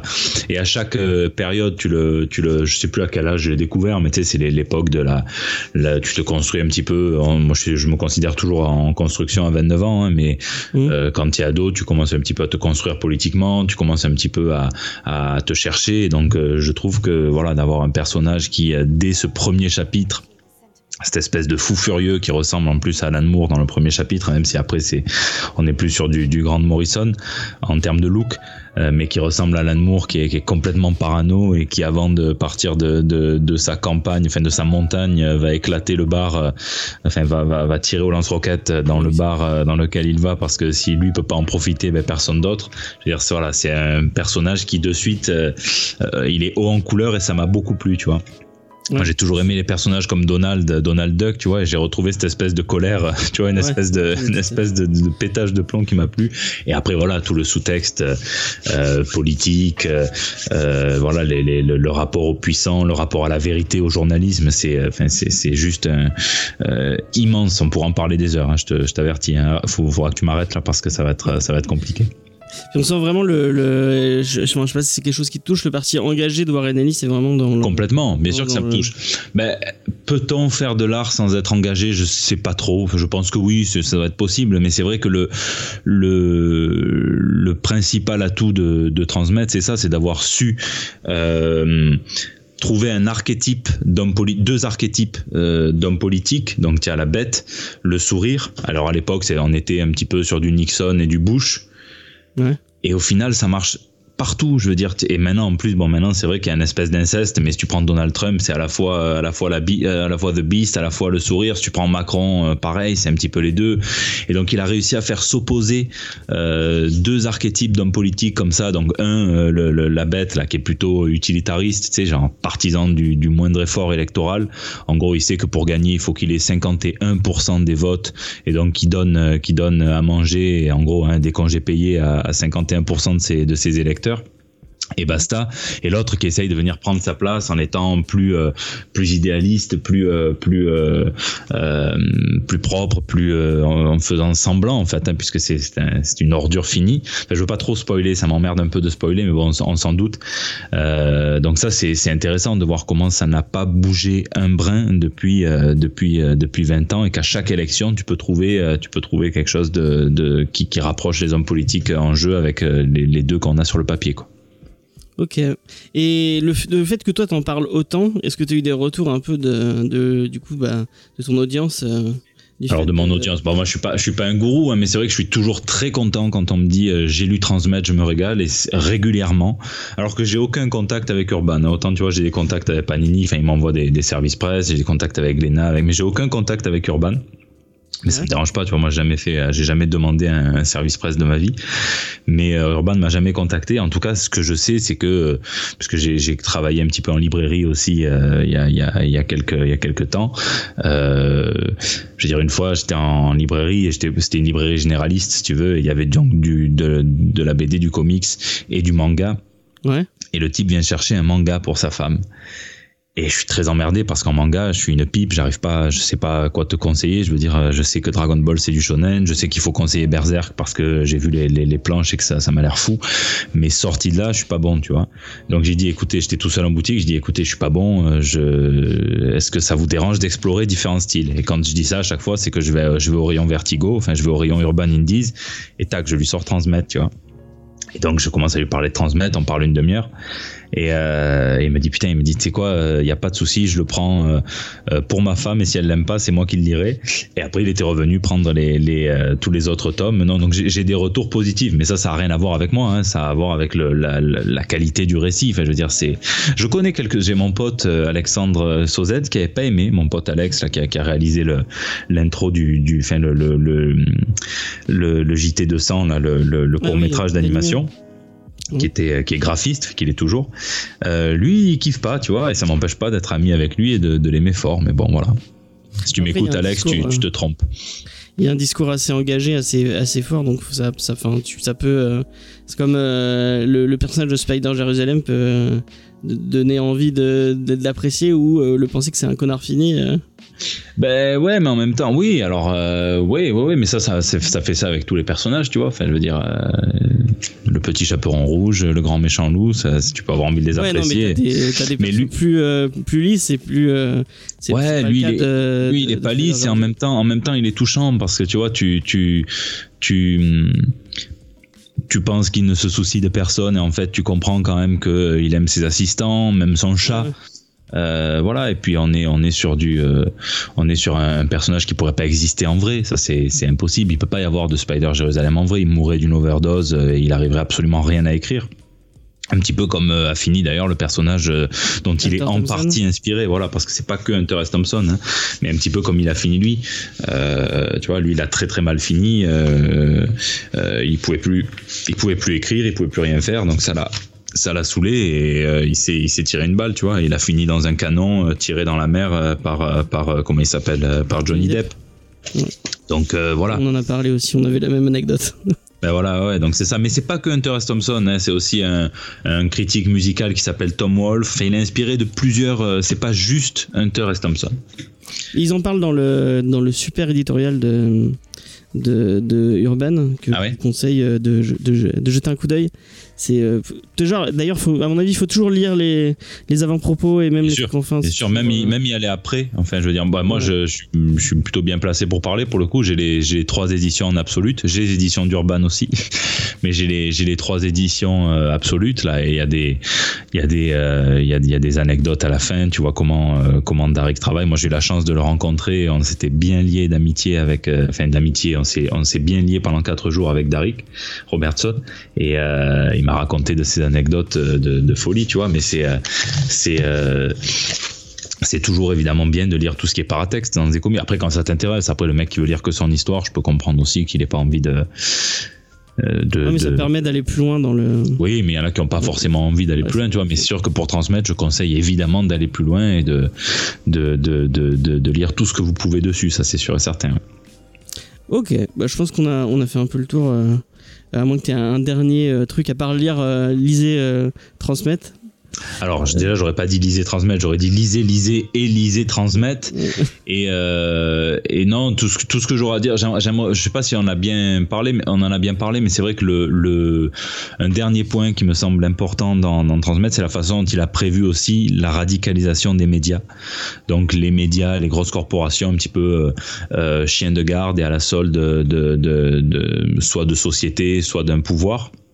Mhm. Et comment il a prévu que ça, ça allait un petit peu se, euh, ça allait créer une situation assez euh, inédite dans laquelle, eh bien, tu aurais euh, donc une crise de confiance envers les médias et que ça créerait des, des, des réseaux plus souterrains, donc the hole euh, dans, dans, dans Transmet des espèces de petits réseaux pirates comme ça, des espèces de petits canaux pirates où ils cherchent la vérité, mais c'est vrai qu'ils partent souvent avec un biais, euh, et c'est un petit peu ce qu'on pourra avoir avec euh, tous ces sites qui, euh, euh, en même temps, font une espèce de clientélisme parce qu'ils doivent entretenir un public qui a déjà un biais. Donc, tu vois, un truc un petit peu genre égalité, réconciliation. Enfin, je pas citer que Soral, mais euh, j'en ai pas d'autres en tête là. Mais il y a plein de voilà, il y a plein conspi un peu. euh. un peu conspi ou alors qui ont sans, sans forcément être conspi qui ont une qui ont euh, un préjugé et qui vont essayer peut-être de faire tourner tous leurs articles autour de, de, de ce préjugé là Ouais. et donc ça il avait prévu il avait prévu euh, il avait prévu ça avec euh, avec The Hole et la situation est, est préoccupante tu vois c'est euh, c'est assez intéressant de voir comment il a prévu la crise de confiance qui est pour moi légitime hein, envers les, les grands médias il y a 20 ans Et toi, quand t'écris, euh, je pensais à une dernière question du coup. euh. Toi, Ouais. quand t'écris tes news euh, tous les mercredis euh, et quand tu les sélectionnes aussi, parce que il y a un travail Ah oui. éditorial, est-ce Oui. que tu penses à un peu à, à, à à Spider Warren Ellis et à Spider euh, Alors, je j'ai pas la prétention. Alors, j'aurais absolument pas la prétention. Moi, je distingue vraiment euh, euh, le, le côté, l'aspect politique, tu vois, euh, qui régit. Alors, même si je- dans tous mes JT, il y a une forme de, de politique, je vais pas le nier, il y a aucun problème. Et je, je me je me prive pas de commentaires. En tout cas, je pense. à- moi, j'aime bien la, la forme de journalisme, le gonzo. Ça, c'est le, Ouais. le gonzo. Donc, quand tu fais peser toute, sa- toute ta subjectivité sur le sur le sur- dans l'article, que tu n'essayes pas de te cacher sous une fausse objectivité qui n'existe absolument pas et nulle part. Ça, c'est impossible. Donc ça, ça je l'assume à 100%. C'est ce qui fait le personnage un peu euh, du commis, même s'il est quand même assez proche euh, de moi, même si j'aime bien le, tourner en, ridicule parce que je pense qu'on n'est pas grand-chose. Et euh, donc oui, je pense à, je pense à l'aspect Gonzo, mais je distingue quand même l'aspect divertissement, même si les comics ça peut être quelque chose et ça l'a toujours été de tout à fait politique. Je parle quand même la plupart du temps du MCU, de des comics, de ce qui se passe chez Marvel, chez DC, chez les indés. Euh, des news insolites enfin tu vois donc je suis pas je suis pas dans la politique. Si j'étais dans la politique je le ferais autrement et peut-être avec un peu plus de, de sérieux parce que c'est un peu plus sacré pour moi tu vois quand tu commences à toucher à la vie des gens euh, c'est un peu plus sacré que ce que je fais moi qui est euh, qui est de l'ordre du divertissement très clairement. Après, on pourrait te dire tout est tout est politique. ah, tout, non mais ça j'en suis persuadé. Tu as raison. Tout est politique. C'est clair la et net. façon dont, par exemple, tu traites le Comics Gate ou, tu parles, Oui, enfin, par de check-in ou de ce genre de truc. Le- Moi, j'ai, enfin, en en regardant tes vidéos, j'ai vraiment, on sent le, un petit côté. euh, Ah, bon, tu sens le parti pris, mais bien Ouais, sûr, ouais, mais euh, y a- y a- et c'est assumé. Enfin, je veux dire, il y a aucun problème. Mais c'est l'intérêt aussi d'avoir sa propre chaîne, d'avoir d'être son propre patron. Moi, en plus, je, je monétise pas mes vidéos, donc personne peut me reprocher de mettre le titre que je mets ou de dire les choses que je dis pour entretenir une, une clientèle, tu vois. Ouais, ouais. Moi, je fais ça, je, fais, je suis libre à, à, à 100%. Et euh, ce, qui, est intéressant, c'est de, de, donner son avis. En même temps, tu vois, moi, j'ai pas les réponses à tout. Moi, je doute énormément de plein de choses. Mais sans parler des sujets éminemment politiques comme le Comics Gate, puisque c'est quelque chose de très politique. Je veux dire, quand je parle euh, de la façon qu'Alan Moore a de, je dis ça parce que j'en ai parlé dans le JT de ce matin, le 203, euh, de la façon qu'il a de, de, dénigrer, de refuser en permanence les adaptations, enfin, de commenter, de promouvoir ou même de s'intéresser à toutes les adaptations qui sont faites de son œuvre, euh, c'est une forme de politique aussi. La façon dont il se laisse pas faire, dont il se laisse pas mener par le bout du nez par des liasses de billets, il y en a très peu qui ont ces, ces couilles-là. Et moi, c'est ça qui me plaît en Alan Moore, c'est ça qui me plaît en Bill Watterson. En Warren Ellis aussi, c'est voilà, j'aime bien ce genre de ce que j'appelle gentiment des têtes de con, tu vois, c'est euh, j'ai- j'aime bien ça, ça ça me ça me plaît. Donc ça c'est Très politique bien, aussi. Amour. hein? Ça va très bien, Amour. euh, Comme... Ah oui, c'est une tête de con Alan Moore, mais en même temps une tête de con de, de, de laquelle il est sorti du Halo Jones, du V pour Vendetta, du Watchmen, Oui, oui, bah oui. des meilleurs runs de Swamp Thing qui existent euh, et plein de plein de trucs, même pas chez DC, même pas chez Marvel, qui sont qui qui, qui méritent d'être lus quoi. Donc euh, voilà, c'est comme ça. Et euh, en parlant, alors je vais pas faire de révélations, que ça serait pas cool, mais en parlant avec des, des, des, des artistes, des auteurs et tout, tu te rends compte que pas tout le monde, même ceux que tu, mais enfin même sans, sans parler de ce que je sais, euh, regarde euh, un mec comme Bob Kane qui euh, a créé Batman, donc euh, qui a priori a, a dans l'intérêt euh, qui une forme de, de mission pro-sociale, bénéfique, bienveillante, la justice et tout, et il a baisé Bill Finger jusque jusque dans sa fosse commune, euh, qui qui qu'il est mort, euh, il a crevé d'une maladie, euh, la, la- la gueule ouverte. Donc tu vois, ça va pas, tu vois, tu peux pas créer un personnage qui est amateur de justice, même de justice musclée, et en même temps laisser crever celui qui t'a filé toutes les idées, tu vois, ça, ça, ça va pas. Donc il y a beaucoup de, faut pas, faut pas se laisser, euh, euh, faut pas se laisser amadouer par, Ouais, euh, le par le, le, le message. Voilà, ça veut pas dire que les auteurs ont ce, ont ce, cette, la pureté des personnages qu'ils écrivent en tout cas. Bah, Mais Warren Ellis, si. Ça, je sais de source sûre que Warren Ellis, c'est un gars sûr. Une fois que tu es, et Alan Moore aussi, d'une certaine manière. Hein. Je veux dire, quand il euh, rend les droits, euh, enfin, quand il donne les droits des adaptations de Watchmen, euh, de V pour Vendetta à Lloyd, à Gibbons, je peux t'assurer qu'il les, il les rend euh, millionnaires. Donc voilà, un mec qui te rend millionnaire, euh, qui se sacrifie pour te rendre millionnaire, même si euh, lui aussi peut-être doit l'être, enfin même s'il est bien, euh, c'est quelqu'un qu'il faut, enfin c'est c'est quelqu'un qui m'intéresse, moi forcément. Ouais, il a des convictions et il va jusqu'au bout de ses convictions. Ouais, voilà, c'est ça, c'est ça. Et c'est pas facile, tu le vois, même avec un mec comme Bob Kane, tu vois, c'est pas qui était millionnaire aussi, mais qui laisse crever le mec qui lui a filé tout, qui lui a filé la veut plupart de ses idées. Voilà. Bah ouais, c'est dommage, c'est dommage.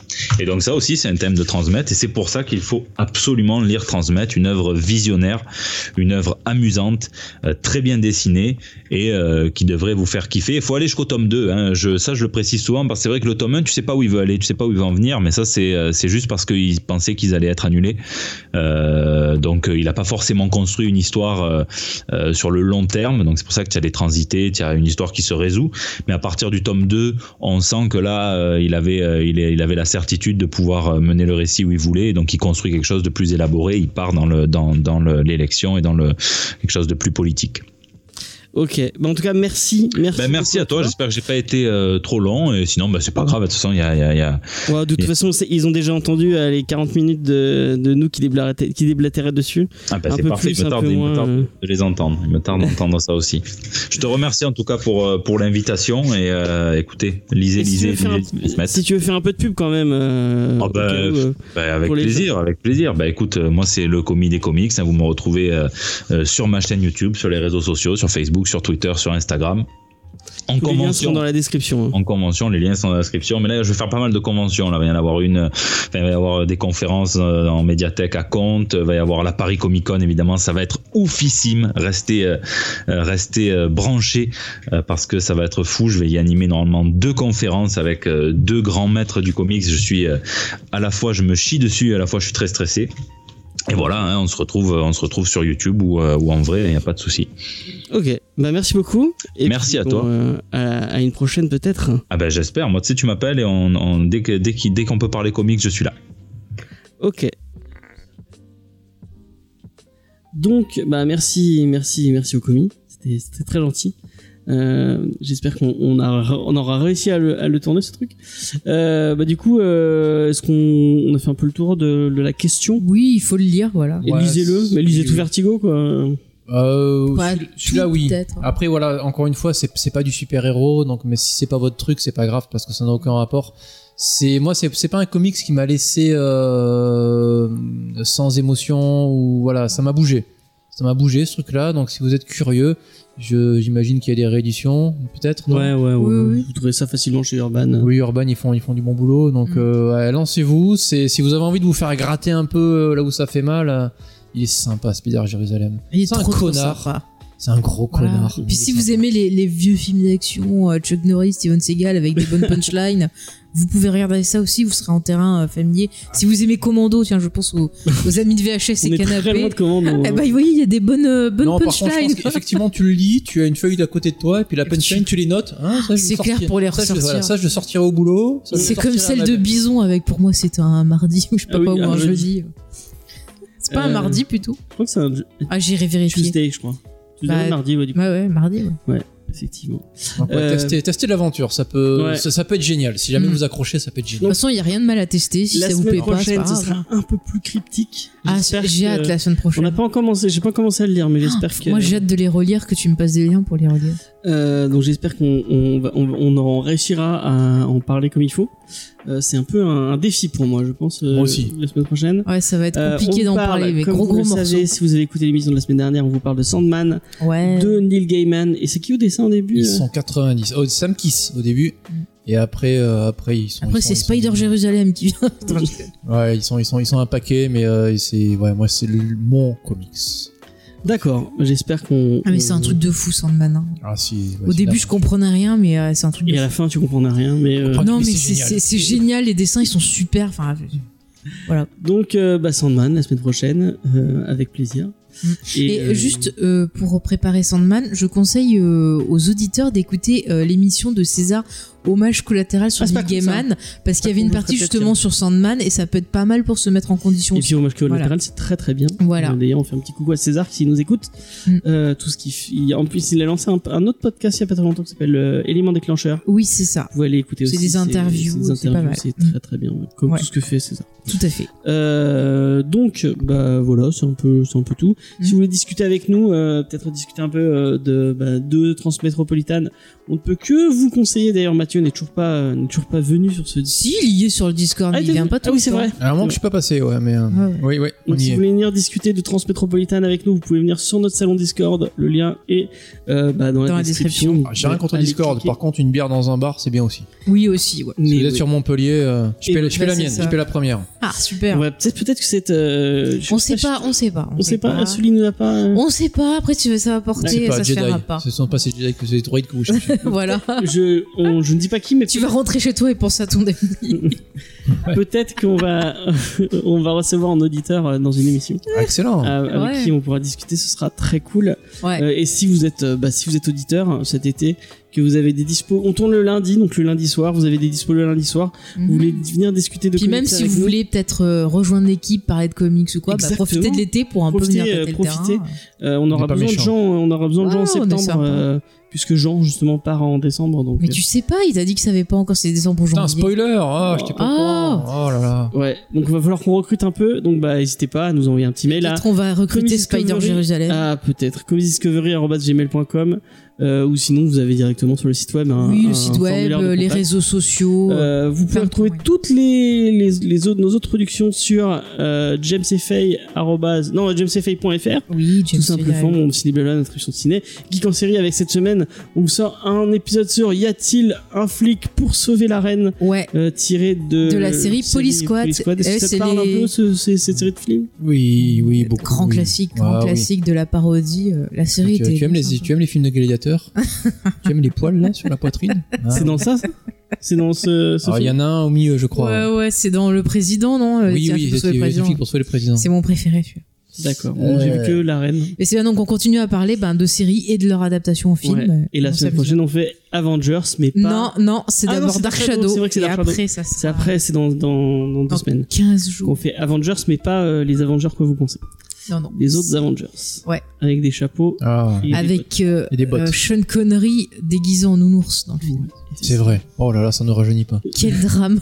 Oh là tu as vu ce film Ah oui. Moi, j'ai loué la cassette avec mon papa. On a dit, Ouais, ah, c'est chapeau melon et bottes de et, cuir. Une bah oui, ouais, bah, il fallait manger à un moment donné, monsieur. C'est clair, j'ai un très très mauvais souvenir de ça fait que parler, parler, Sean Connery. il y en a un épisode sur. Godzilla qui devrait pas tarder on l'avait annoncé Oui, euh, oui, bah il y a ça devrait arriver bientôt, on va voir. hein. il arrivera bientôt allez Voilà, voilà. Euh, bah voilà, on a un peu parlé d'un peu tout ce qu'on faisait. Euh, on peut que vous conseiller de, bah, de vous abonner à la, au flux RSS euh, sur euh, tous vos, vos, vos applications de podcast. Il y a tous les liens Et sur si vous êtes sur iTunes, Laissez-nous 5 étoiles avec un petit commentaire, ça nous fera toujours plaisir. Mais en 4, allez. Non, 5. 4 parce que euh, James il Cinq. arrête pas de râler. Ouais. 5, 5, 5 étoiles, s'il te plaît. 5 en disant on veut plus de Star Wars dans cette émission. Voilà.